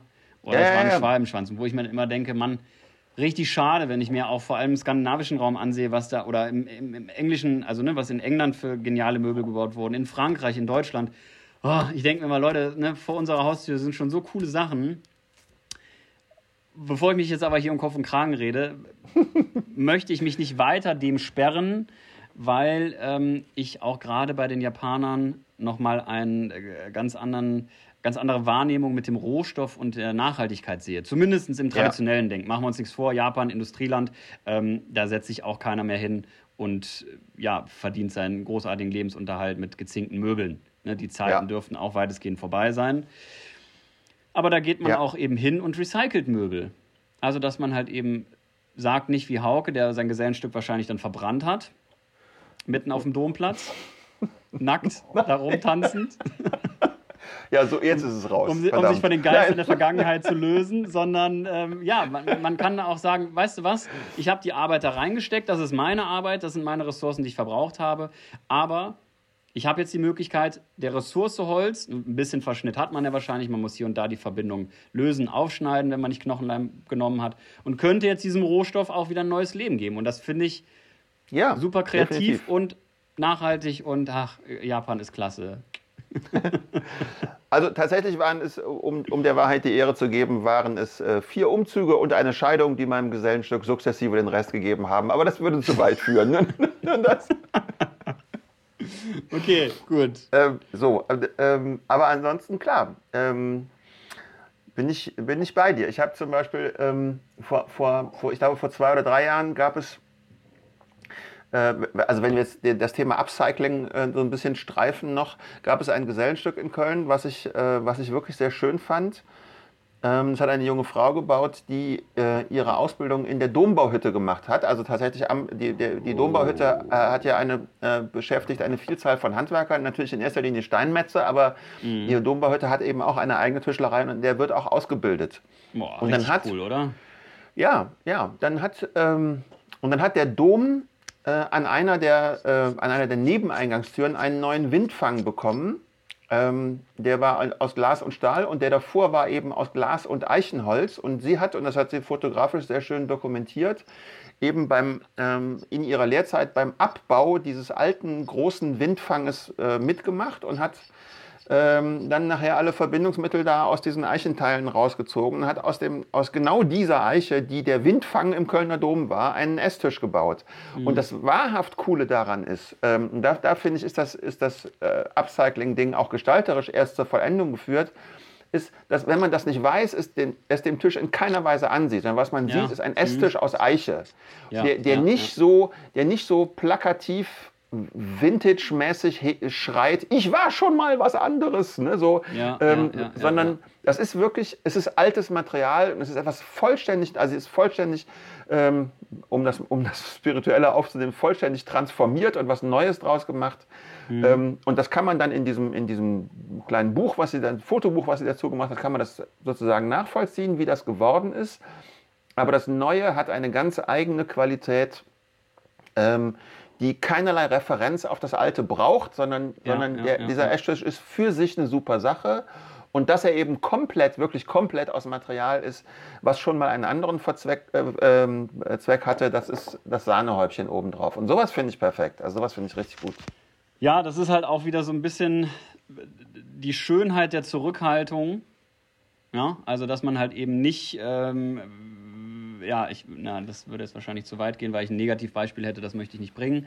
Aber ähm, ich weiß, dass es ja auch immer wieder diese Nachhaltigkeit, das hatte ich ja, glaube ich, auch schon mal gesagt, da hatte ich ja auch einen, Preis für bekommen, weil halt eben mein Ansatz war, da auf Kunststoff zu verzichten. Es gab aber auch den, ähm, den Ansatz, wirklich nur Restholz zu verwenden. Und das hat man dem Möbelstück wirklich angesehen. Also da war halt Ja. eben alles wild zusammengekleistert. Das kann man natürlich machen und das, ich meine das jetzt auch in gar keiner Weise ja, negativ. Ne, jeder darf doch in seiner Freizeit bitte unbedingt das machen, was er will. Und wer jetzt sagt, Leute, ich will alle meine Kanten mit einem Radius versehen, der, keine Ahnung, 10 mm groß ist, dann macht es. Das ist jetzt nur der Austausch zwischen zwei Menschen, die anscheinend einen ähnlichen Geschmack haben. Das bedeutet aber nicht, dass alles andere jetzt deswegen hässlich ist. Es ist wir können Ja. ja nur unsere Sicht der Dinge hier weitergeben. Eine Erklärung bieten wir dazu auch. Der Rest bleibt euch überlassen. Ich finde es einfach immer nur schön, wenn man, ja, wenn das Möbelstück, wie du es sagst, wird seine Wirkung gehabt haben, weil es sauber entworfen ist, sauber gearbeitet. Ja. Aber wenn es, wenn man wirklich die Erklärung immer bräuchte, naja, das sieht jetzt vielleicht ein bisschen komisch aus, aber das war früher mal im Kölner Dom, Ja, dann hat man, glaube ich, den Fokus falsch gelegt. genau. Ja. Ne? Also gut, äh, ja. Kann man ins Minus rutschen bei den äh, Zuhörern? Ich weiß es nicht. Ja. Wir, wir werden es sehen. Wir werden, Wir werden es sehen. Ja. Gut, ähm, dann haben wir noch so ein paar kleine Sachen, weil ich glaube, wir sind jetzt ja auch schon wieder lange dabei. Wir, wir sind schon Stunde wieder 20. lange dabei. Wir sind schon Wir sind länger schon- dabei als die letzten beiden Male. Ja, gut, okay, dann, dann, dann, also ich glaube, die beiden Punkte, die wir jetzt noch kommen, ähm, ja, Thema Oberflächen, da sind meine Stichpunkte glänzend oder matt, anfeuern oder natürlich und wie sieht's aus mit Farbe, farbig beizen. Auke, Ähm, glänzend oder matt? Außer, außer Pistole, glänzend oder matt? au- äh, matt. Okay. Ähm, Richtig schön angefeuert oder nicht angefeuert sozusagen? Ähm, ich bin für Anfeuern. Ähm, allein deshalb, weil das Material, mit dem man natür am natürlichsten so eine Oberfläche herstellen kann, oder also jetzt, ich bin ja ein großer Freund von Leinöl tatsächlich, das feuert eben an. Fertig, aus. Ja. Okay, gut. Ich bin auch für matt. Vielleicht einen leichten Seidenglanz. Ähm, bin nicht so der Anfeuer-Fan tatsächlich, weil ich finde, gerade bei Eichenholz ärgert mich das immer. Es ärgert mich schon wirklich fast, wenn ich sehe, wie dunkel das dann auf einmal wird. Ähm, Okay. Ja. ja, da, da bin ich tatsächlich nicht so der Fan von. Ähm, manchmal lässt sich das nicht vermeiden. Ich finde es jetzt zum Beispiel bei einem, bei einem Pflaumenholz oder bei einem Kirschholz, ähm, da finde ich es okay, weil da wird eigentlich auch so die Farbe, die eigentlich da ist, die wird gekräftigt. Und ähm, es ändert so den, die, Optik nicht so stark wie beim Eichenholz. Also gerade beim Eichenholz tue ich mich da immer sehr schwer mit. Eine natürliche Variante, um es nicht so stark anzufeuern, ist Wachs.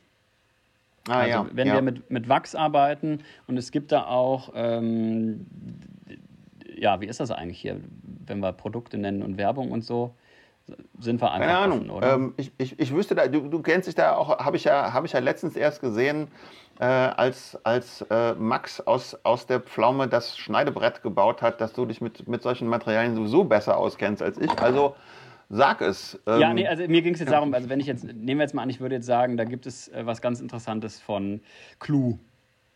Jetzt mal als Beispiel. Ja, das ist, dann, dann, war das, dann war das gelogen. Okay. Genau, also es gibt, es gibt, es gibt hier ein, äh, es gibt ein Produkt von Clue. Ich weiß nicht, ob es das von anderen ähm, Herstellern auch gibt. Könnt ihr gerne mal schreiben. Ähm, wenn ich es finde, verlinke ich es auch. Ähm, das feuert tatsächlich nicht an. Also es ist eine Mischung aus ähm, Öl und Wachs. Ist vor allem für Arbeitsplatten gedacht. Und ich habe das mal, ähm, als ich eine Küche gebaut habe, habe ich damit hinterher die Buchenoberfläche ähm, versiegelt. Hm. Ich bin kein großer Buchenfan, wie viele von euch, aber alle Korpusse waren weiß und da drauf schön eingefasst, ne, war auch noch ein Keramikspülbecken, also sah echt top aus hinterher. War dann diese Buchenplatte, die nicht angefeuert war, die also auch sehr, sehr hell war. Und das sah wirklich genial aus. Ich hatte Streit mit der, oder nicht Streit, aber die Kundin konnte nicht glauben, dass es nicht geölt ist. Hm. Und da waren zwei oder drei Lagen drauf. Also das verwende ich, um ehrlich zu sein, sehr gerne, weil es dem, dem Holz seine Natürlichkeit oder den, die natürliche Erscheinung bewahrt. Ähm, es gibt auch manche Möbel, die ich tatsächlich gar nicht öle, wenn die einfach nicht sonderlich äh, abgegrabbelt werden. Also ich habe ein Ja. Bücherregal für eine Nische. Ähm, da ist ja sowieso die Möglichkeit, das zu betatschen, relativ gering. Also man könnte, Genau. wenn nur eine Abnutzung an den vorderen ähm, äh, Stirnkanten sehen. Ja. Dann gibt es aber auch Momente, wo ich sage, so eine Shellac-Oberfläche ist schon irgendwie spannend. Ja, das ist sie auch. Ich habe nur leider keine Ahnung, wie das geht, aber da wollt, damit wollte ich mich immer mal befassen, mit Shellac. Aber Ja. wie gesagt, das kommt noch. Ja, ja, ist, ist, ist ein spannendes Thema. Ich bin da jetzt auch nicht so der Superprofi drin. Also zu einer perfekten, mehrfachen, äh, ja, streifenfreien Fläche von Shellac, das kriege ich auch noch nicht hin. Aber es gibt ja auch dieses, ähm, ja, fertig angemischt. Gibt es ja auch zu kaufen mittlerweile bei diversen Händlern. Das wird dann einfach nur grob mit dem Pinsel aufgetragen. Das ist relativ einfach. Und dann hast du halt eben diesen Seidenglanz und hast trotzdem so einen leichten, leichten Schutz, der sich halt eben auf der Oberfläche ablagert. Ja, Also das finde ich persönlich eine ganz spannende Sache. Ist auf jeden Fall besser, als wenn man da irgendwie mit Polyurethan oder sonst irgendwie so Auf Zeug jeden Fall. hat. Ja. das auf jeden Fall. Gut, ansonsten ja, farbig beizen. Wie sieht's denn damit aus? Nein. Okay. Also Entschuldigung, äh, ich habe ich hab gerade noch vergessen Weißöl. Weißöl ist auch echt ein Favorit von mir, wenn es um die Oberflächenbehandlung von hellen Hölzern geht, ähm, weil das auch für lange Zeit dieses Vergilben verhindert und auch bei der Eiche natürlich sehr einfach eingesetzt werden kann. Ja. Ah, ich merke schon, da kann ich dich nicht für begeistern. Doch, doch, ich finde, nee, nee, Weißöl habe ich letztens mitgearbeitet und zwar ähm, im Zusammenhang mit Weißtanne. Oh, wunderschön. Und das, das kriegt dann so einen ganz hellen ähm, Ja, ja. Farbton, der sich kaum beschreiben lässt. Aber das ist sehr schön tatsächlich. Fand ich auch sehr schön. Ja, ich hatte im, im Urlaub ähm, im Bregenzer Wald, da waren wir auch in einer, äh, im Werkraum vom, vom Zumtor, ja, Ja, geformt. Und da war eine Ausstellung äh, von regionalen Designern und Tischlern und da war auch alles aus Weißtanne. Und ich, ich krieg's hier nicht. Ich habe schon die Krise bekommen, weil Heiko Rechter letztens, ähm, ich glaube, einen Schreibtisch oder so hatte der aus Weißtanne gebaut. Und das Dominik, gibt es es bei uns klingelt nicht. an meiner Tür. Oh, ja, dann müssen wir auf Stopp drücken, wenn es bei der, beim Hauke klingelt. Das ist bis später. So, wir, wir sind So. wieder zurück. Hauke hat Besuch bekommen und ich habe mitbekommen, dass Hauke im Besitz von zölligen und metrischen äh, Inbusschlüsseln ist. Jetzt musst du mir kurz erklären, warum. Du hast, du hast heute viel, viel Zeit, ne?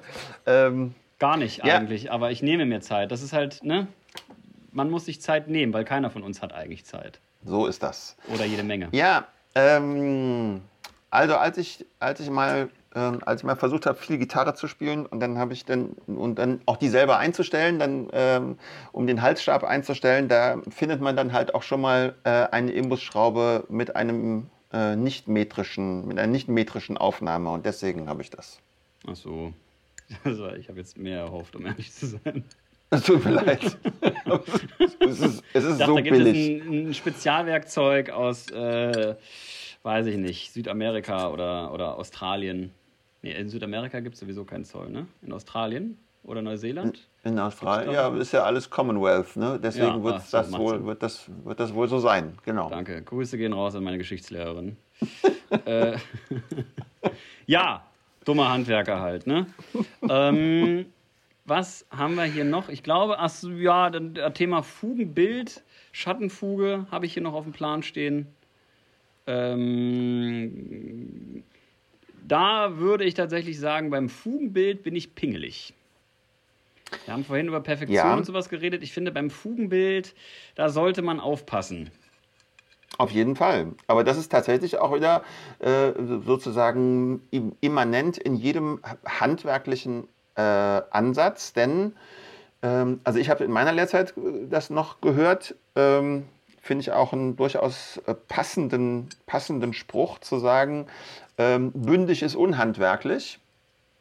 Mhm. Also das heißt, äh, das heißt, Holz arbeitet und wann immer jetzt Flächen in einem 90-Grad-Winkel aufeinandertreffen, muss man eben gucken, ähm, dass man die nicht beide bündig hobelt äh, oder bündig ausbildet, ganz einfach deshalb, weil sie das äh, im Laufe der Zeit nicht bleiben werden. So, und da, das ist die Stelle, an der Fugen und Schattenfugen ins Spiel kommen, denn mit einer sauber ausgearbeiteten Schattenfuge kann ich nämlich dieses unterschiedliche Schwundverhalten von einem von senkrecht zueinander stehenden Teilen auf eine Art und Weise dauerhaft kaschieren, die das auch dauerhaft gut aussehen lässt. Genau, ja, das, ich hatte tatsächlich auch schon mal ein Video darum gemacht. So Fusch der Handwerker ist auch voll durch die Decke gegangen, weil wenn die Leute, oh, da kann ich Fuschen sehen, da geht's ja, dann immer. Hat, hat mit Fuschen gar nichts zu tun, weil es ist, es ist blitzsaubere und korrekte Arbeit. Ja, ne? genau. Dankeschön. Das haben die ganzen bösen Menschen auch geschrieben, weswegen ich abends immer weine. Nee, du hast natürlich recht, genau. Es ist eigentlich auch wieder ein werkstoffgerechtes Arbeiten, was genau. uns aber durch den Perfektionsgedanken erstmal erstmal hinderlich ist, weil man halt eben denkt, in dem Moment, wo ich in der Werkstatt bin, möchte ich drüber fühlen und es ist perfekt. Es ist perfekt bündig. Ja.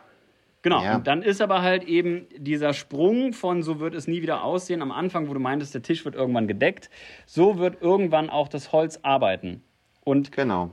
selbst wenn es so gut wie gar nicht arbeitet, selbst wenn der Feuchtigkeitsunterschied im kleinsten Prozentchenbereich ist, irgendwann wirst du merken, dass wenn du über diese Kante drüber fühlst, es gibt diesen ganz kleinen Versatz.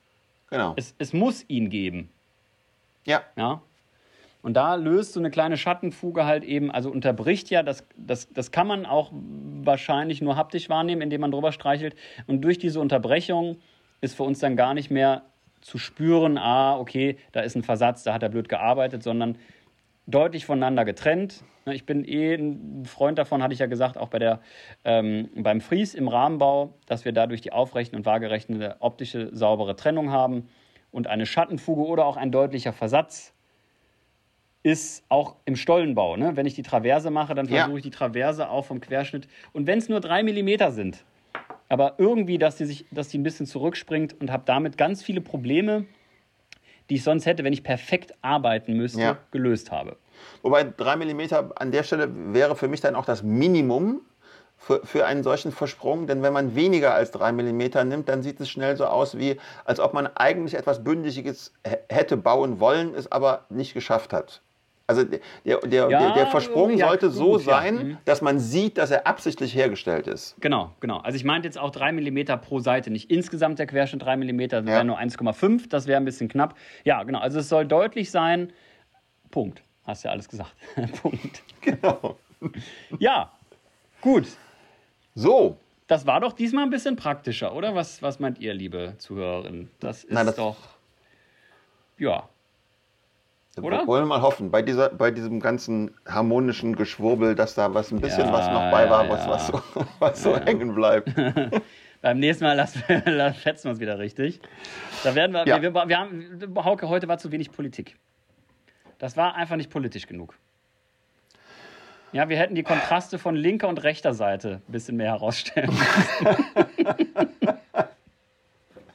ja, ja, ja. Wenn man weiß, was das ist, ist es ja gut. Das, so. Ja, da, ja, auch so, da habe ich jetzt auch noch gar nicht dran gedacht. Ja, ähm, super. Ich würde sagen, also da ist, das ist, da ist jetzt noch gar nichts klar, aber ich bin ja immer ganz gut da drin, äh, leere Versprechungen zu machen ich würde sagen, die nächste Folge haben wir dann wirklich mal einen Gast, oder? Ja, das finde ich, sollten wir auf jeden Fall so. Das, das wird dann, vermute ich jetzt mal, ähm, dieses Jahr vielleicht nichts mehr, aber, genau. ähm, aber auf jeden Fall ähm, besorgen wir uns äh, ja. einen coolen Gast. Ja, genau. Ich glaube auch, also wir hatten, die, die Liste steht, es sind auch schon die Leute größtenteils angefragt. Wir haben auch schon ein Ja bekommen. Und ich glaube, da äh, ja, werden auch einfach mal ein paar andere Themen noch besprochen, so wie wir beide uns das ursprünglich auch vielleicht vorgestellt hatten, dass wir ja auch noch ein bisschen noch mehr dazulernen, auch ganz andere Bereiche, die sich um das Thema Holzbearbeitung drehen, einfach nochmal kennenlernen. Genau.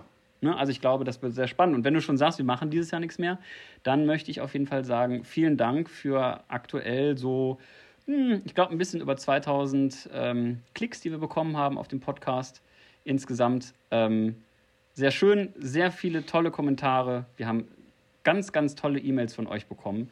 Vielen Dank hm. dafür. Ähm, ja, und äh, was soll ich sagen? Also, mir macht es mega viel Spaß. Ähm, wir können es, also wir versuchen es natürlich immer regelmäßig zu machen, aber es klappt eh nicht. Also, genau. was, soll, was soll es überhaupt? Ja. Also von mir auch vielen herzlichen Dank, das freut mich sehr. Und ähm, ansonsten ähm, hoffe ich, ihr seid und bleibt gesund, ähm, habt ein schönes Weihnachten in diesem verkorksten Jahr und, ähm, und dann hoffen ja. wir nächstes Jahr auf ein besseres. Genau, genau. Und einen guten Übergang, einen guten Rutsch ins neue Jahr. Ne? Also ja, genießt die Zeit, genießt die Zeit in der Werkstatt. Ähm, Winterzeit ist ja für viele vielleicht auch nochmal eher so ein bisschen ja, die Zeit, wo man was in der Werkstatt macht. Vielleicht haben wir euch so ein paar Punkte nennen können, so ein bisschen so ein Anreiz, was man bei der Gestaltung berücksichtigen könnte. Vielleicht gibt es ja auch einige, die sagen, ha, das war so ein Punkt, da ja, habe ich vielleicht was mitnehmen können oder habe ich vielleicht noch gar nicht drüber nachgedacht. Ähm, ich denke, es sind oft so diese Kleinigkeiten. Ne? Also wie wird eine Kante gestaltet? Ob, das jetzt, ob die Kante jetzt aus der Schweiz ist oder nicht, ja, das, das sei dahingestellt. Ähm, ja, und da kann man, glaube ich, auch nachträglich, glaube ich, auch nochmal hier und da so ein Möbelstück ein bisschen filigraner, ein bisschen ansprechender gestalten. Ja. So, dann jetzt lass die Leute mal in die Werkstatt Ja, gehen. ja, ist ja gut. Ja, ja, okay. Alles klar, gut. Also, bis zum nächsten Mal. Tschüss. Man sieht sich. Macht's gut. Ciao, ciao.